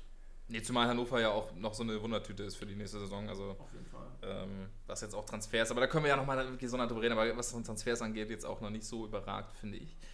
Ähm, dann ja, dann habe ich mir natürlich ein geiles Duell aufgeschrieben. Und zwar äh, der erste FC Kaiserslautern, Spiel gegen Borussia Mönchengladbach. Äh, ja, wäre natürlich geil, wenn da nicht dritte Liga stehen würde, sondern äh, auch Bundesliga. Ja. Wäre ein geiles Duell, aber auch so freue ich mich sehr. Das ich auch. Also ich habe tatsächlich die Auslösung nicht live geguckt. Ich habe danach dann mal äh, rüber geguckt und da bin ich halt auch sofort über Lautern gegen Gladbach gestolpert. Hab, weiß nicht, im Idealfall ist das für mich ein Erstligaspiel. Ähm, ja. Aber jetzt im Pokal wäre natürlich schön, wenn der Betzenberg dann mit 45.000 Leuten pickepacke voll wird. Das wäre, glaube ich, eine Atmosphäre, da müsste man schon ja, ein bisschen für fahren, um was Vergleichbares zu kriegen. Äh, mhm. Wahrscheinlich richtig Gänsehaut. So wird es wahrscheinlich ein Drittel der Auslastung sein. Wird trotzdem ein Top-Spiel. Äh, Lautern kann sich mal wieder einer größeren Masse präsentieren und alleine vom Namen her ist halt Lautern gegen Gladbach einfach 1A. Also die beiden. Da, da freue ich mich drauf. Die beiden Ex-Meister. Genau. Ähm, dann, ja, Sandhausen gegen äh, Leipzig habe ich mir noch aufgeschrieben. Einfach weil es Leipzig ist. Jetzt nicht, weil das Duell wahrscheinlich so spannend wird. Wobei Sandhausen jetzt natürlich jetzt auch nicht die einfachste ähm, Option in der ersten Runde ist. Aber Leipzig ist halt so eine Mannschaft, die kann so eine, also habe ich immer so das Gefühl, die überspielen so eine relativ schwachen Gegner auch mal ganz, ja. ganz hart. Die tun sich gegen gleich starke Mannschaften eher schwer. Gegen, mhm. Vielleicht so ein bisschen das Gegenstück zu Dortmund, die mal gerne gegen schlechtere Mannschaften äh, Punkte liegen lassen, aber dann ja. in direkten Duellen, vielleicht mal Bayern ausgenommen, das Duell immer relativ souverän gegen die das von der Tabelle so Platz 2 bis 7 Punkten. Mhm. Und Leipzig ist ja eigentlich immer eine Mannschaft gegen tiefstehende Gegner, die zermürben die, die können die jedenfalls auch irgendwann auseinanderspielen. Also da. Ja, aber bei, bei Leipzig ist gefühlt schon so dieses Selbstverständnis da, was bei Dortmund irgendwie immer so ein bisschen fehlt. Also gegen mhm. größere Clubs, wie du auch schon meinst, ist es dann doch irgendwie oft da, aber gegen so kleine Clubs, da, da, bleiben einfach zu oft irgendwelche Punkte liegen, weshalb dann am Ende auch immer ja, nicht wirklich die große Konkurrenz zu Bayern, äh, wie sie am Anfang erhofft wird, da ist. Ähm, aber Leipzig, ich denke mal auch, dass die gegen Sandhausen das Ding wahrscheinlich sehr äh, locker nach Hause holen werden. Ja, auf jeden Fall. Dann äh, Osnabrück-Bremen, habe ich mir noch aufgeschrieben, weil es auch ein bisschen Klar, örtlich. Ein, genau, örtliche äh, Spirenzien geben könnte. Ja, Bremen als neu strukturierter Zweitligist, Osnabrück als neu strukturierter Drittligist. Ähm, wird interessant. Osnabrück ja eigentlich auch immer mal wieder dafür bekannt, äh, höherklassige Mannschaften aus dem Pokal zu werfen. Muss ich leider aus äh, leidvoller Erfahrung äh, berichten. Ich habe ja. eins meiner schlechtesten Spiele im Stadion äh, des HSV in Osnabrück gesehen. Wann war denn das? Das war, glaube ich, vor drei Jahren. Ja. Nee, müsste, glaube ich, 2017 gewesen sein. Vor vier Jahren. Ah, okay. DFB-Pokal in Osnabrück. Äh, das Spiel, HSV spielt relativ lange in Überzahl, mhm. um dann in Überzahl drei Dinger zu kriegen, kriegen gegen einen Drittligisten. Ähm, ja. Ja, das war schon eine absolute Katastrophe. Da wusste man eigentlich schon, was es diese Saison geschlagen hat. Ja. Ja, ich glaube, genau, glaub, das war so das erste Spiel der Abstiegssaison. Ähm, ja, da wusste man dann, was da los ist. Ja, und wird interessant zu sehen sein. Bremen ist Stand jetzt auch noch null fertig mit der Kaderplanung. Die müssen sich finden. Ich bin gespannt. Also da ist für mich der Aufgang, Ausgang tatsächlich offen. Also ich finde aber, Bremen macht das transfertechnisch relativ gut bis jetzt. Also ich bin gespannt, wer noch geht. Ich glaube, das ist auch eine, eine große Sache. Mhm. Ähm, auch um noch ein bisschen Geld zu ähm, bekommen. Aber ich finde die Transfers, die sie bis jetzt gemacht haben, eigentlich an sich ganz solide. Also vor allem ähm, ohne zu denken, man wäre noch ein Erstligist. Also wo ja dann doch auch viele Absteiger öfter gerne mal äh, komisch einkaufen, weil sie denken, wir, sind, wir, wir, spielen eh nächste Saison wieder in der ersten Liga. Ja, okay. Aber ich habe das Gefühl, Bremen ähm, geht da wirklich jetzt nicht zu sehr ins Risiko. Können sie wahrscheinlich auch nicht, äh, aufgrund der finanziellen Situation. Aber an sich mit, mit Anthony Jung und Rapp und äh, noch ein, zwei anderen, die mir jetzt so spontan nicht einfallen. Aber auf jeden Fall habe ich da ein sehr gutes Gefühl. Ähm, bei Osnabrück, keine Ahnung, ich weiß jetzt nicht genau, wie da, der, ähm, wie da die Kaderplanung aussieht. Aber ich sehe auf jeden Fall natürlich auch Bremen vorne. Ähm, dann kommen wir zum nächsten Spiel, Wien Wiesbaden gegen den BVB. Habe ich mir noch aufgeschrieben. Einfach auch wieder, weil es der BVB ist. Und auch da soll ich, würde ich jetzt mal kein Problem sehen für Dortmund. Nee. Ähm, also für mich ist Wien Wiesbaden auch irgendwie keine Mannschaft, weiß nicht, so Osnabrück oder so, das sind so eine Stadien, da kann mit Fans auch mal so eine Eigendynamik entstehen, das wird so eine kleine Hexenkessel. Und bei Wien Wiesbaden, dadurch, dass das ja auch so ein sag mal, Fußballkonstrukt ist mit so einer Fusion etc., mhm, die haben halt nie diese, diese Fanbasis bekommen. Und das ist halt auch kein Stadion, wo irgendwie so, ein, so eine Pokaldynamik entstehen könnte, wo man sagt, mhm. okay, ne, die Jungs reißen sich gegen einen haushohen Favoriten den Hintern auf, ähm, hier geht heute was. Äh, das sind halt, genau, Osnabrück kann sowas entfachen. Ähm, ja, auch viele andere Mannschaften, über die wir vielleicht auch schon gesprochen haben. Lautern kann das entfachen mit ja. dem Rennen in Betzenberg und so. Äh, das sehe ich Rostock. halt. Rostock, ja. Obwohl die spielen auch nur gegen Heinheim. genau. Aber das sehe ich halt bei Wien Wiesbaden so nicht und das halt deshalb, da wird keine Atmosphäre kommen, wo Dortmund dann irgendwie ins Schwimmen kommen könnte. Und Denke ich auch. Äh, die sollten das relativ souverän äh, nach Hause bringen. Äh, lass mal die letzten hier im, Schnelldurchlauf. Äh, Schalke spielt gegen Willing, finde ich super, weil dann vielleicht, vielleicht so der erste Aufbaugegner für Schalke schon mal. Ähm, gar nicht so verkehrt. Ach, genau, HSV gegen Braunschweig. So war das nämlich. Ja, ähm, da ich, ich gebe zu Pokalspielen des HSV äh, eigentlich seit Jahren keine Prognose mehr ab. Ähm, die letzten ersten, also die, eigentlich, eigentlich, ist jede erste Runde beim HSV ein Krampf. Letztes Jahr war es kein Krampf, da ist man oh ja. hochkant gegen Dresden, auch einer drittklassigen Mannschaft zu dem Zeitpunkt, äh, rausgeflogen. Ähm, ja, ich glaube 4-1 war das am Ende war ganz bitter. Ähm, ja, deshalb, weiß ich, Braunschweig, Braunschweig liegt natürlich dem HSV. Letzte Saison haben sie insgesamt 10 Tore gegen Braunschweig ich, geschossen. Oh, okay, gut. Oder? Haben die in der, Rück also in der Hinrunde haben sie 4-2 gewonnen, in der Rückrunde war das. Ne, war, war nur 4-0, war kein 6-0, war nur 4-0. Ich bin mir nicht mehr, weiß ich nicht mehr genau. Ja. Ist auch egal, auf jeden Fall sahen die eigentlich ganz gut gegen Braunschweig aus. Ja. Ähm, Andererseits hat Braunschweig letzte Saison Hertha 5 zu 4 in der ersten Runde rausgekickt, deshalb. Okay, okay, okay. Ich hoffe einfach, dass sie sich da zusammenreißen. Ähm, ich habe letztens mit ein paar Kumpels geschnackt. Wir sind einfach mal, dass der Pokal der schnellste Weg ist, international zu spielen. Ähm, ja, auf jeden Fall. deshalb äh, ja. feuerfrei. Aber es kann genauso gut ein 3-0 für Braunschweig werden, weil der HSV an dem Tag überhaupt nicht auf dem Platz ist. Und aber dann doch ich mir noch wieder, das ist diese geile Faneinstellung vom Hamburger SV. Das ist der, das ist der schnellste Weg, um international ja, also das zu. Das ist halt auch tatsächlich mehr mit Ironie. Also der glaubt keiner Na klar. dass man im Pokal. äh, Deswegen muss man nach Hause holen. Es ist wahrscheinlicher, dass man äh, Braunsch gegen Braunschweig rausfliegt, als dass man ins Halbfinale kommt. Also da muss man aber ganz ehrlich sein. Aber war es denn mal so, dass das Hamburg mal eine Pokalmannschaft war? Also ich erinnere mich wirklich nur an, an die letzten Jahre, wo es immer sehr, sehr schief lief. Ähm, ja, es gab, also das heißt, Pokalmannschaft, das war so 2010, 2011, dass man ja die Saison zweimal in Folge ins UEFA Cup Halbfinale gekommen und im mhm. einen Jahr noch im DFB-Pokal Halbfinale, aber ansonsten okay. ist der HSV eher einer, der gegen unterklassige Mannschaften auch mal. Okay, okay. Ja. Äh, ja, wollte ich mal, wollte mal nachfragen, weil er jetzt nicht in der nee, Runde bohren oder so. Ist, es ist nicht so, nee. ich kann es leider nicht bestätigen, nee, der HSV ist keine Pokalmannschaft. Ja, dann kommen wir noch zum anderen Hamburger äh, Stadtrivalen, äh, und zwar St. Pauli gegen Magdeburg, ja, in Magdeburg geil. natürlich. Auch eine geile Partie. St. Pauli gegen Ostvereine ist sowieso immer ein Highlight für sich. Liegt wahrscheinlich schon an der politischen Einstellung, ja. was natürlich ein anderes Thema ist, aber da, da geht es immer richtig rund, wenn Pauli gegen Ostclubs äh, spielt. Ja, jetzt Magdeburg mit äh, Tietz ist da noch Trainer, ne? Stimmt, ja, geil. Natürlich noch ein Ex-HSV, der wird da natürlich noch besonders motiviert sein. Ja. Ähm, ja, wird ein ganz interessantes Ding. Aber mit der Form von St. Pauli in der Rückrunde sehe ich St. Pauli da doch eindeutig in der Favoritenrolle. Natürlich fehlen da momentan ja. Mamouche und wie hieß der U, der zu Frankfurt gehört? Irgendwas ja, äh, ähm, Ja, das weiß ich jetzt auch gar nicht. Wer heißt der denn nochmal? Ich denke irgendwie an Zapata, aber das ist natürlich ja, völlig falsch. Ich auch die ganze Zeit aber bei, bei Zacharias auch falsch. Sala, Salazar? Salazar, Salazar genau, ja, ja. ja. Die ja, beiden sind halt Stand jetzt weg und werden wohl auch nicht wiederkommen, weil sie sich ja. Aufgaben mit aber trotzdem gehe ich davon aus, dass Pauli da weiterkommen wird. Magdeburg, ja, lange gegen Abstieg gespielt letzte Saison. Mal gucken.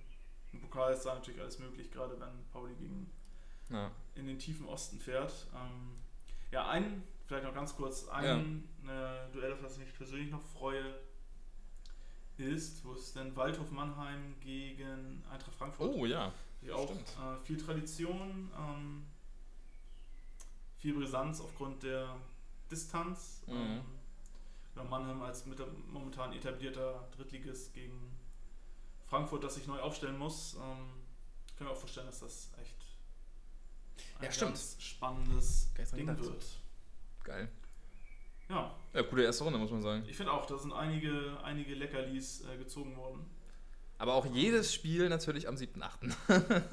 nee, ich glaube, das ist tatsächlich noch gar nicht äh, terminiert. Ach, wirklich? Ich glaube, das ist einfach nur so ein Platzhalter. Ich glaub, das, okay, bin ich ja beruhigt. Ich glaube, das wäre. Der wird von, von Freitagabend bis Montagabend. Ja, das denke ich doch wohl auch. Das ist schön alles an einem Tag geballt. Nee, am, das, zur gleichen Uhrzeit. das werden sich die Fernsehanstalten wahrscheinlich nicht durch die Lappen gehen lassen. Ja, ich glaube, das sind momentan erstmal nur Stadthalter. Aber ich glaube schon, dass am 7.8. quasi genau, auf jeden Fall das, das erste das Spiel anfängt, ne? Also ich glaube, der 7.8. ist, ist ein Samstag. der Samstag, irgendwie ja. bestimmt 15 Samstag, ja, okay, 30 oder so. Dann wird es vielleicht Freitag schon losgehen oder so, ne? Genau. Ah, weiß man nicht. Ah, abwarten. Mal gucken, was das Auf jeden Fall nicht mehr lang hin. Nee. Noch einen Monat, dann geht schon wieder Pokal los. Ja, in, in zweieinhalb Wochen beginnt die zweite Bundesliga wieder. Oh, 23. Ja, ja, ja, ja, ja, ja. Schalke HSV, da kommen wir wahrscheinlich nochmal oh, ja. detaillierter in zwei Wochen drauf. Oh ja. Ähm, ja, so viel zum DFB-Pokal. Und dann. Ja, ich, genau, lass uns die Folge schließen mit einem kleinen, äh, ja, von uns Quickfire genannt. Wir müssen irgendwie bessere Namen finden. Das ja, ist. Äh, da machen wir uns mal Gedanken drüber. Ja. Äh, ich habe ein paar Sachen aufgeschrieben und ich würde sagen, wir, weiß nicht, sagen, bringen jeder einen Kommentar dazu. Mhm. Kurze Einschätzung. Ähm, wobei über die erste Sache könnte man vielleicht noch zwei Sätze verlieren. Äh, und zwar habe ich, erstes Ding ist, äh, Terzic äh, wird neuer technischer Direktor. War letzte Woche schon aktuell, habe ich mir jetzt nochmal aufgeschrieben für diese Woche, weil letzte Woche kam es mir zum Gespräch.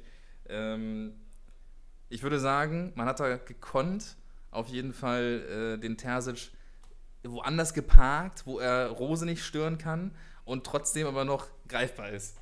Also gut gemacht, muss man sagen. Ich weiß auch. Äh, cleverer Move von Dortmund. Ähm, Wenn es mit Rose nicht funktioniert, jagen sie ihn ohne Bedenken von Hof und können sagen, hey, äh, wir haben ja noch einen in Hinterhand. Ähm, ja, cleverer Move von Dortmund. Ja. Dann äh, Silva zur, äh, zur LBE, äh, RBL schreibe ich mir auf, äh, zu, zu Leipzig. Ähm, guter Transfer? Für Leipzig ist perfekter Transfer. Mhm. Die haben letzte Saison einen Stürmer oder hatten keinen Stürmer, der ihnen 15 Tore und mehr garantieren kann. Den haben sie jetzt geholt. Ähm, ja, mit einem Stürmer wie Silva wird punktetechnisch äh, denke ich, wahrscheinlich noch mehr drin sein als mhm. Äh, letzte Saison. Ob man, also ich glaube nicht, dass man damit die Bayern attackieren kann, aber ist natürlich nochmal ein Zielspieler, den sie so letzte äh, Saison nicht hatten.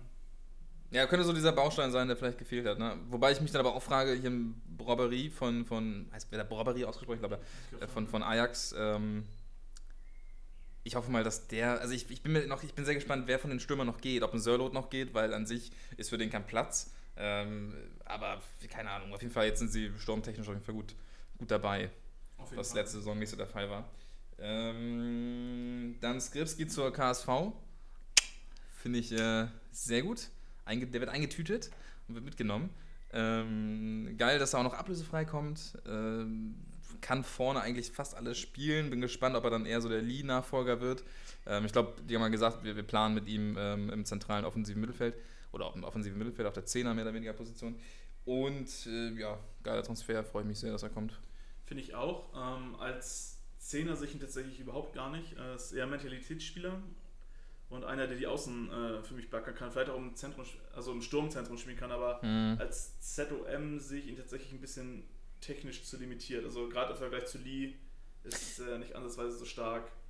Äh, aber an sich natürlich auch ablösefrei haben sie da einen Allrounder geholt, der sich ja. auch für den Verein komplett zerreißen wird. Das ist halt so seine Mentalität. Also da haben sie sich einen wirklich äh, guten Jungen äh, Ja, ist, ist dann die Frage, ob dann vielleicht doch noch ein Samacic, Samacic von, von Leipzig kommt, äh, um dann doch vielleicht auf dieser Position ein bisschen mehr noch zu haben? Wäre genau, wäre wiederum auch ein Zeichen dafür, dass, dass äh, so ein Transfer in die Richtung noch passieren ja. wird, weil da haben sie jetzt vielleicht jemanden, der Rese mal ein bisschen entlasten kann und so. Ich habe jetzt eben noch gelesen, dass Baku wahrscheinlich abgegeben werden soll an Legia Warschau. Das okay. in den nächsten Tagen. Mhm. Das wäre noch so ein Ausspieler gewesen, dass das vielleicht so ein bisschen aufgefangen wird und ja gerade, also in der ersten Liga als Skripski jetzt nicht so okay, aber bei Schalke, ja. das war eh, da, die Saison kann man eigentlich nicht werten für Spieler. Ja. Ähm, aber gerade in der zweiten Liga hat er eigentlich immer richtig gut geliefert. Also da denke ich auch, dass er Holstein äh, weiterhelfen wird. Mhm. Ja, es gibt war ja auch immer einer, wo man gedacht hat, der müsste eigentlich auch in der ersten Liga funktionieren. Dann, wie du schon sagtest, bei Schalke ein bisschen schwierig äh, gewesen alles. Aber ich denke auch, da hat man sich gut verstärkt. Ähm, dann habe ich heute gelesen und ich war empört. Ich war geschockt und ich habe gedacht, nee, das kann nicht sein. Das kann wirklich nicht sein.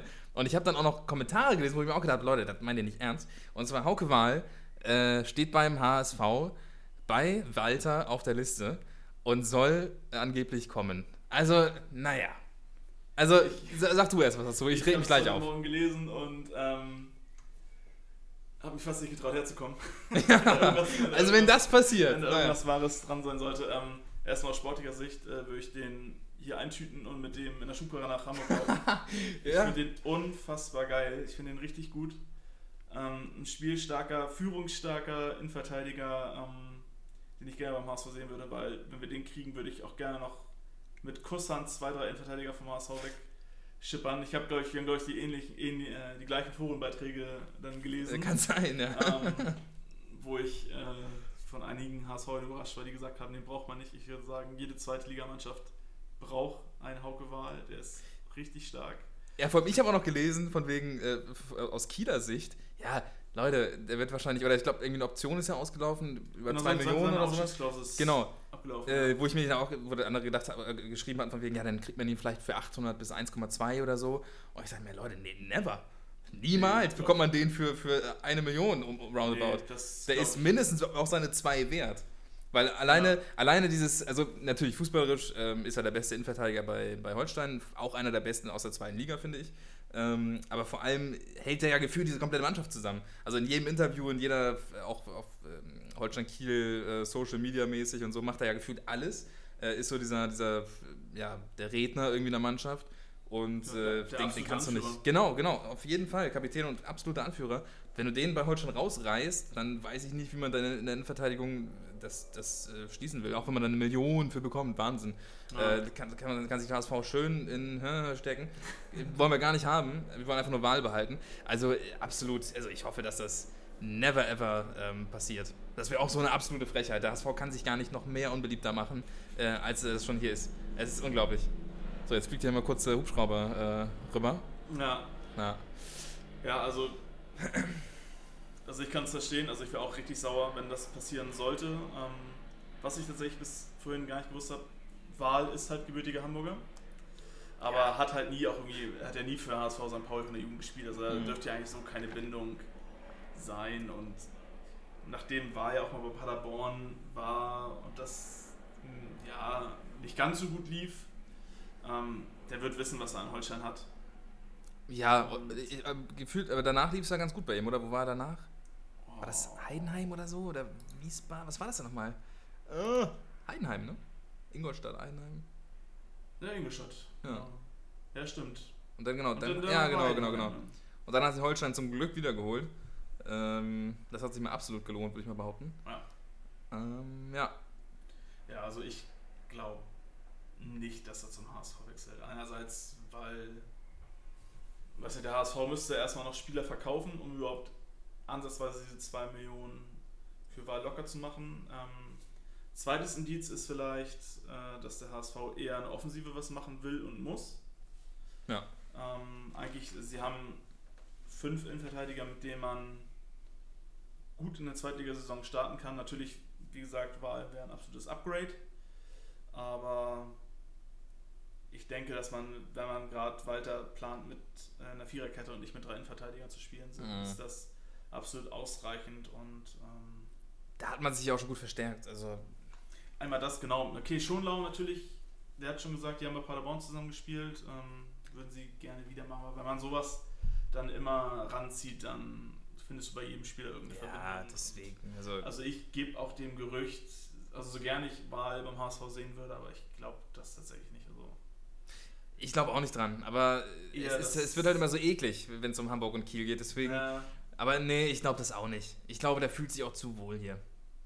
Und ich glaube, er sieht auch die Perspektive, dass man hier mit Kiel auch aufsteigen kann. Also, das merkt man in den letzten Jahren. Und ich glaube, wenn man sich so die Transfers anguckt von Holstein Kiel, dann ähm, bin ich immer noch der Überzeugung, dass wir auch nächstes Jahr absolut oder ab nächster Saison ähm, absolut mitspielen können um den Aufstieg. Und deswegen, ich, nee. Also, wenn das jetzt ein Jahr wird, wo man sich irgendwo im Mittelfeld bewegt, so Platz 9, Platz 10 oder sowas mit Holstein Kiel, dann, dann könnte ich mir auch vorstellen, dass er sagt, beim nächsten Transferfenster, ja gut, vielleicht gehe ich das, doch nochmal zu einem größeren Verein. Genau, aber dann vielleicht auch zum Verein, der dann safe in der ersten ja. spielt, weil.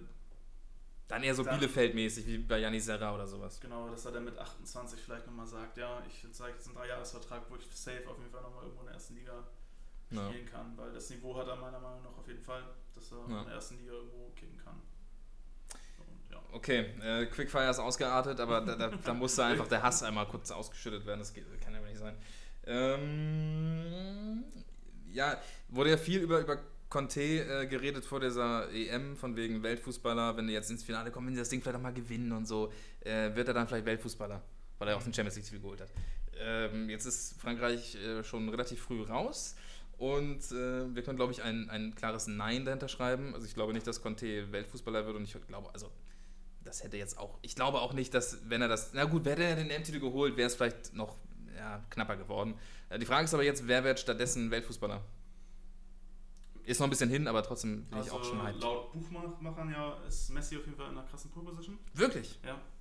Ich glaube, irgendwie Stand jetzt hat er irgendwie eine siebenprozentige Chance und das war bevor sie ins Copa America Finale eingezogen ja. sind gestern Nacht. Ähm, gegen Brasilien, ne? Genau, Copa äh, America Finale gegen Brasilien. Geiles Ding. Ich glaube, das findet in der Nacht auf Samstag statt, damit das nicht mit dem EM-Finale irgendwie kollidiert oder so. Okay. Ähm, aber ich glaube, genau, bei Buchmachern war auf jeden Fall Messi relativ weit vorne. Hm. Ähm, ja, wenn es nach dieser Argumentation geht mit Kanté, müsste ja, wenn Italien Europameister wird, äh, Jorginho ganz weit. Habe ich auch kurz gerade gedacht, ja, ja, ähm, ja. Aber das, der ist halt, äh, ja, einfach, den kannst du. Ja, nee. nee. Also ich, Super Spieler, aber kein Weltfußballer. Ich muss tatsächlich sagen, dass ich da auch Lewandowski wieder eine Verlosung habe nach der Saison. Ja. Muss man durch haben. Tatsächlich auch eher als Messi, wobei ich bei Messi anscheinend wieder verpasst habe, dass er auch eine irre Saison mit unfassbar vielen Scorern äh, abgeschlossen hat, aber.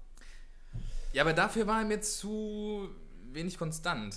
Also Lewandowski hat wirklich von, vom ersten bis zum letzten Spieltag ja. an komplett die Hütte abgerissen. Ja. Ähm, hat für Polen ja auch noch wirklich, ähm, also gut, wäre er irgendwie weitergekommen, wäre wahrscheinlich safe ähm, Weltfußballer geworden, aber so wird es dann wieder schwieriger.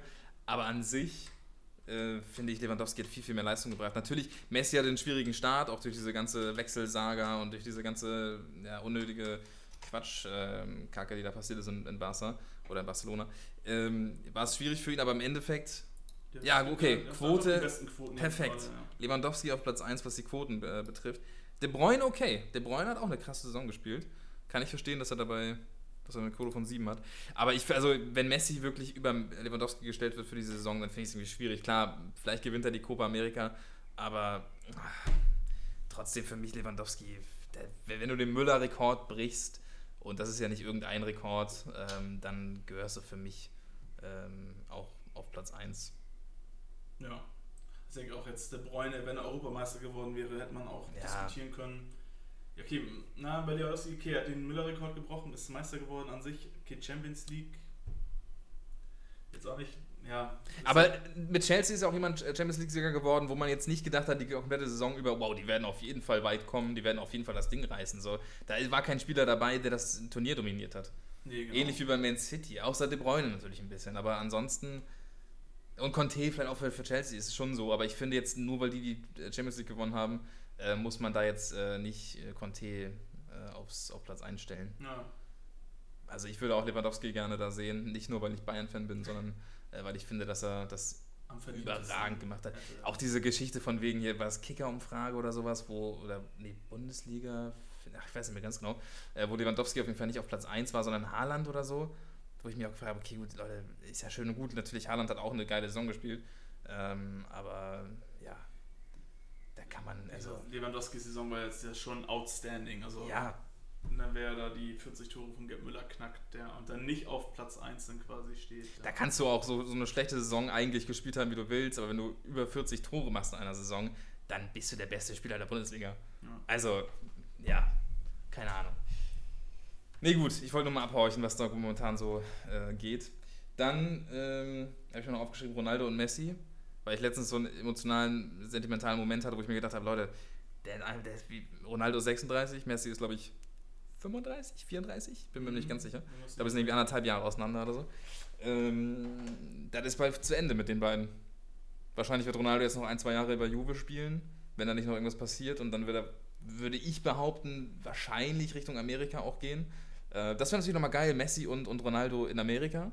Mhm. Äh, bei, bei gegnerischen Teams oder vielleicht sogar zusammen, das wäre völlig geisteskrank. Würde ich den, gerne sehen. Den Ibrahimovic und kommen dann nochmal ja. mit 39 noch Ja, genau, das wäre so geil. Würde ich mich richtig, also, die können von mir aus so lange spielen, wie sie wollen. Ähm, aber es ist ja auch es ist wirklich verrückt, wie, wie qualitativ die immer noch äh, hochwertig spielen. Also das ist ganz geil. Aber ich, ich habe mir nur so gedacht, äh, ja gut, in 5, 6 Jahren sind die wahrscheinlich weg. Und dann ähm, ja, haben wir die zwei besten Fußballer aller Zeiten möglicherweise äh, mitgesehen. Ja. Wir haben sie gesehen, aber sind sie halt weg. Schade. Auf jeden Fall. Ähm, aber es, es kannst ja irgendwann das Fußball ja, nicht ewig natürlich, spielen. natürlich. Jemand rechnen. Und ich bin tatsächlich auch.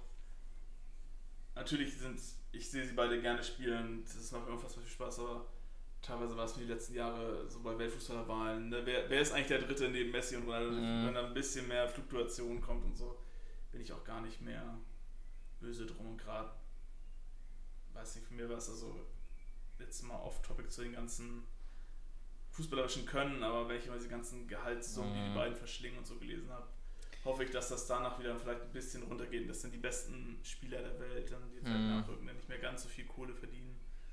Aber ja. Das, da werde ich auch einfach nie dieses Verständnis für aufbringen können, dass ein Messi jetzt, wo Barcelona, wenn das so sein Herzenverein, also es kann ja, mir gerne jemand ja. eine Seite schreiben oder sowas, wo er mir das erklärt. Aber wenn das sein Herzensverein ist, er liebt diesen Verein und keine Ahnung was, ähm, dann soll er doch verdammt nochmal sagen, okay, dann Leute, dann gebt mir so gut wie nichts an Gehalt. Ich habe sowas von ausgesorgt für meine nächsten 100 Generationen. Ja. Äh, gebt mir so und so viel, dass es irgendwie passt und ich spiele für euch, weil ich hier spielen will und weil das mein, mein Verein ist. Das, das denke ich mir halt auch. Wenn einer immer sagt, so hier Herzensverein, ne, ja. dann... Was ist für eine Art? Also eben vor allem, selbst wenn er sagt, er wird für ein Anführungszeichen, Minimalgehalt von 10 Millionen netto im Jahr spielen, was für ihn ja Peanuts sind. Natürlich, ja. Dann ist das immer noch unfassbar viel Geld, aber er würde halt seinem Herzensverein, die momentan natürlich durch viel Misswirtschaft, auch durch Misswirtschaft mit ihm, äh, halt arg in die Bedrohung geraten sind, aber er wird halt einfach so ein bisschen was zurückgeben. Aber ja, also das, das kann ich auch wirklich gar nicht nachvollziehen und da, da wäre ich auch eigentlich nur wieder sauer bei, wenn dann sowas. Ja, und natürlich, er hat diesen Marktwert, er kann das Gehalt bekommen, aber können und, und müssen ist ja nun mal ein anderes Paar Schuhe. Und äh, what the fuck? Also, wie kommt man auf die Idee? Ich, ich verstehe es nicht. Äh, das ist wirklich, ähm, ja, ein bisschen traurig. Aber naja, aber da hast du völlig recht. Also, diese Gehaltsdimensionen, die sind einfach nicht mehr nachvollziehbar. An so einem Quickfire müssen wir auf jeden Fall noch arbeiten. Ja. Dass wir wirklich feiern. ja, ja, stimmt. Nee, aber ja, musste man sich auch nochmal wieder kurz darüber ja. aufregen. Schade einfach irgendwie. Es ist so, keine Ahnung, was verdient er im Jahr? 100 Millionen brutto oder so. Ja, bin ja. ich wäre schwindelig bei. Ja. So, weiter. Gut. Ähm, PSG, Hakimi habe ich mir noch aufgeschrieben, beziehungsweise äh, Financial Fairplay ausgesetzt wegen Corona und äh, Paris nutzt es aus und kauft sich alles ein, was geht. Ja, ist ja die Frage, ob für Paris jemals das Financial Fairplay wirklich so gegolten wird für andere Vereine. ähm, er hat so, hat so ein bisschen ähm, weiß nicht, so früher, wenn man Fußballmanager gespielt hat und der mit dem Verein nach fünf Jahren an die Börse gehen konnte und dann irgendwie 250 Millionen gekriegt hat. ja. Äh, also irgendwie ist es gerade so der äh, PSG-Move, dass er jetzt gesagt hat, okay, das Geld muss doch alles wieder raus. Natürlich, in Akimi ist das top investiert. Der wird in den nächsten Jahre die rechte Seite dominieren. Donnarumma. System, Donnarumma, sogar ablösefrei. Handgeld egal. Ja. ist trotzdem ein also, super Transfer.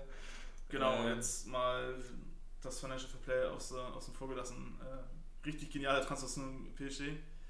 Aber ich Macht's, weiß, ja. Äh, so Handgelder, werden die eigentlich irgendwie aufgenommen mit in diese Statistik? Also, weil bei Nailum, der wird ja auch äh, seine 10, 15 Millionen oder sowas bekommen haben, wahrscheinlich. Keine Ahnung, wie das, wie das mit. Weil an sich, die haben, die, die haben so viel Geld ausgegeben schon wieder, das ist unglaublich. Plus diese ganzen Gehälter, die sie zahlen. Also, ah, wäre die auch sauer. Aber es ist auch irgendwie fast schon wieder geil, also weil mit Ramos und so. Ah, als, als Arcade-Manager natürlich super cool, aber. Ja. Jetzt, ja, ist auch, dieses Financial Fair Play ist aber auch ein Witz. Und da möchte ich mich jetzt nicht reinreiten, weil sonst. Ja, da können wir jetzt. Eine, genau. eine stundenlange Hasstirade. Auswärtstorregel, aber schnell zum nächsten Punkt. Ja. Äh, Auswärtstorregel abgeschafft, also ähm, auf, auf internationaler Ebene. Finde ich gut. Finde ich auch super. Äh, das, weiß nicht, jetzt, das wird ja damals nur eingef eingeführt in den Jahren 50er, 60er, als das Reisen noch erschwert war und als ja. man nicht innerhalb von anderthalb Stunden oder von 45 Minuten, keine Ahnung, ich nicht im Kopf, von München nach London gekommen ist oder so, sondern es wirklich noch ein Akt war. Und äh, ja, es ist zeitgemäß, dass die Auswärtstheorie nicht mehr zieht, weil ja. es macht, also klar bist du vielleicht ein bisschen länger unterwegs, aber es macht an sich keinen Unterschied mehr. Du hast nicht mehr deine Krämpfe, wenn du dann zwölf Stunden im Bus sitzt, um eine 300 Kilometer Strecke zu machen und fliegst einfach kurz rüber und dann ist der ja. richtige Schritt, finde ich. Finde ich auch, finde ich auch. Ähm Vor allem macht es die Spiele halt auch interessanter, weil meistens ist so in K.O.-Spielen, das Hinspiel ist so ein bisschen zäh. Die Heimmannschaft probiert kein Auswärtstor zu kriegen mhm. und guckt dann da irgendwie sich durchzumurmeln und im Rückspiel geht es dann meistens erst ab. Deshalb wird das wahrscheinlich die K.O.-Spiele mhm. auch ein bisschen attraktiver machen. Also meine erste Reaktion war, hm, schade. meine zweite Reaktion war ja, ist ja völlig nachvollziehbar. Ja. Also völlig richtig, äh, sehe ich auch so. Ähm, ich glaube, warum auch so viele dann irgendwie wieder gesagt haben, so, nee, ist ja doof, ist ja einfach so dieses, man ist es gewohnt. Genau, äh, halt dieses Oh, Veränderung ja, erstmal total. Schade, das ist ja doof. Die Auswärtsstory war super, aber vorher meckert ihr darüber. Also von daher, äh, richtige Entscheidung. Dann noch zwei Sachen und dann sind wir, glaube ich, durch. Äh, ja, doch wieder völlig überzogen im Endeffekt. Aber egal, komm. äh, ich habe noch zwei Gerüchte heute gehört. Äh, Sabitzer zum BVB vielleicht? Mhm. Ja, würde ich. Ich weiß gar nicht, wie ich das finde. Dortmund hat relativ viele zentrale Mittelfeldspieler, hat gerade mit der Hut verlängert. Mhm. Sabitzer ist natürlich, eigentlich, ich glaube, der kann wie Chan eigentlich, wenn der Trainer sagt, du spielst die Position, kann er bis auf Torwart alles spielen. ja, ja. Ähm, ja, ist halt die Frage, gradet ein Sabitzer Dortmunds zentrales Mittel Dortmunds Spiel so krass auf, dass man jetzt sagt, wir müssen jetzt, weiß nicht, Marktwert ist 42 Millionen, ich weiß nicht, wie viel da momentan kolportiert wird mit der Ablösesumme. Ja, sehr wenig, deswegen, ich glaube, es geht da irgendwie so um 20 Millionen okay. oder um noch weniger. Also, weil er, glaube ich, ja nächstes Jahr ähm, ablösefrei mhm, wäre. Ähm, deswegen, also für den Preis würde ich sagen, kann, muss man das eigentlich fast schon machen, egal wie man auf der Position hat. Ja. Ähm, allerdings, keine, ich finde es dann irgendwie schwierig, dann doch einen Julian Brandt zu halten. Ähm, dann hat man Moda Hut, der jetzt irgendwie momentan wirklich auf dem aufsteigenden Ast ist und dem man auch weiter diese Spielzeit geben sollte, finde ich. Mit dem man ja auch verlängern will jetzt. Ja. Ähm, dann hat man Bellingham, also Bellingham, Dahut. Dann, ja gut, ist die Frage, Emre Can, Witzel, Delaney ist irgendwie so, hm, weiß man nicht genau, wer da jetzt spielt und wer da überhaupt noch da ist nächste Saison. Ähm, Can wahrscheinlich, äh, Witzel wahrscheinlich auch, ein Delaney, der wahrscheinlich vielleicht äh, geht, man weiß nicht. Äh, Spekulation auf jeden Fall. Ähm, aber an sich wäre es ein geiler Transfer. Ähm, ich kann es mir nur nicht so richtig vorstellen, dass es passiert. Nee, ich auch nicht. Ist halt die Frage, ob Leipzig ohne Not noch einen weiteren äh, Stammspieler und weitere Stütze abgeben möchte. Wobei Sabitz ja auch nicht verlängern möchte. Genau, also ich glaube, die Klausel ist abgelaufen oder so, aber er will auch nicht verlängern. Das genau. ist die letzte Chance, jetzt noch Ablöse zu generieren. Ja. Ähm, andererseits ist halt auch, glaube ich, so Dortmund momentan der einzige Club, der die aufgerufenen 20 Millionen für Sabitzer bezahlen will. Ist ja die Frage, Verrückt. kommt da noch irgendwie ein Verein, also so, sag mal, in der, sag mal, im Regal von Dortmund und sagt, mhm. ich hätte gedacht, dass das Tottenham-Gerücht ein bisschen konkreter wird. Ja bei Tottenham könnte so ein Spieler wahrscheinlich echt ganz gut gebrauchen oder auch Arsenal. Aber die spielen halt wiederum auch eher nicht international, deshalb. Keine Ahnung, bin gespannt. Ja, ich bin auch gespannt. Also ich, ich würde mir wünschen, ich würde, aber, ich würde mir dann aber wünschen, dass noch ein, zwei Spieler aus dem Mittelfeld ja. den Verein verlassen, weil sonst wird es äh, ein Gewusel. Definitiv. Und letztes Gerücht ähm, habe ich heute gelesen, ganz wild, äh, Ribéry zu Freiburg. Dürf, dürfte nichts dran sein. Ich will ja, also, wollen hier nicht irgendwas ähm, nennen, was am Ende Quatsch ist. Aber ich fand es irgendwie lustig, dass es überhaupt aufgekommen ist. Ähm, Ribéry ja. Spielertrainer zu äh, Streich und das ab und zu noch, äh, ja. noch mitspielen. Ganz abgefahrenes Ding. Sehe ich auf jeden Fall kommen. Sehe seh ich passt äh, gar nicht in Freiburg. Nee, nee, nee. Auf keinen Fall. Also ich weiß nicht, was er noch äh, verdient, aber auch was das angeht, das, wahrscheinlich. Ähm, da werden sie so natürlich immer noch über, wahrscheinlich über seine fußballerische Qualität erhabenen Ribery, aber das werden sie nicht, nicht zahlen. Also es wäre geil, einfach ihn nochmal wieder in der Bundesliga zu haben, finde ich. Wäre super cool. Aber ich denke mal, der geht eher, keine Ahnung, wo er hingeht. Irgendwo, wo er nochmal ein bisschen Kohle verdient. Vielleicht Arabien, Saudi-Arabien, so eine Geschichte, keine Ahnung. Ähm, aber ich denke, wir werden ihn nicht nochmal in der Bundesliga sehen. Nee, das glaube ich auch nicht. Vielleicht irgendwann mal als Trainer, weiß ich nicht. Na egal. Ähm, genau, das war das letzte Gerücht, das war der letzte äh, Punkt.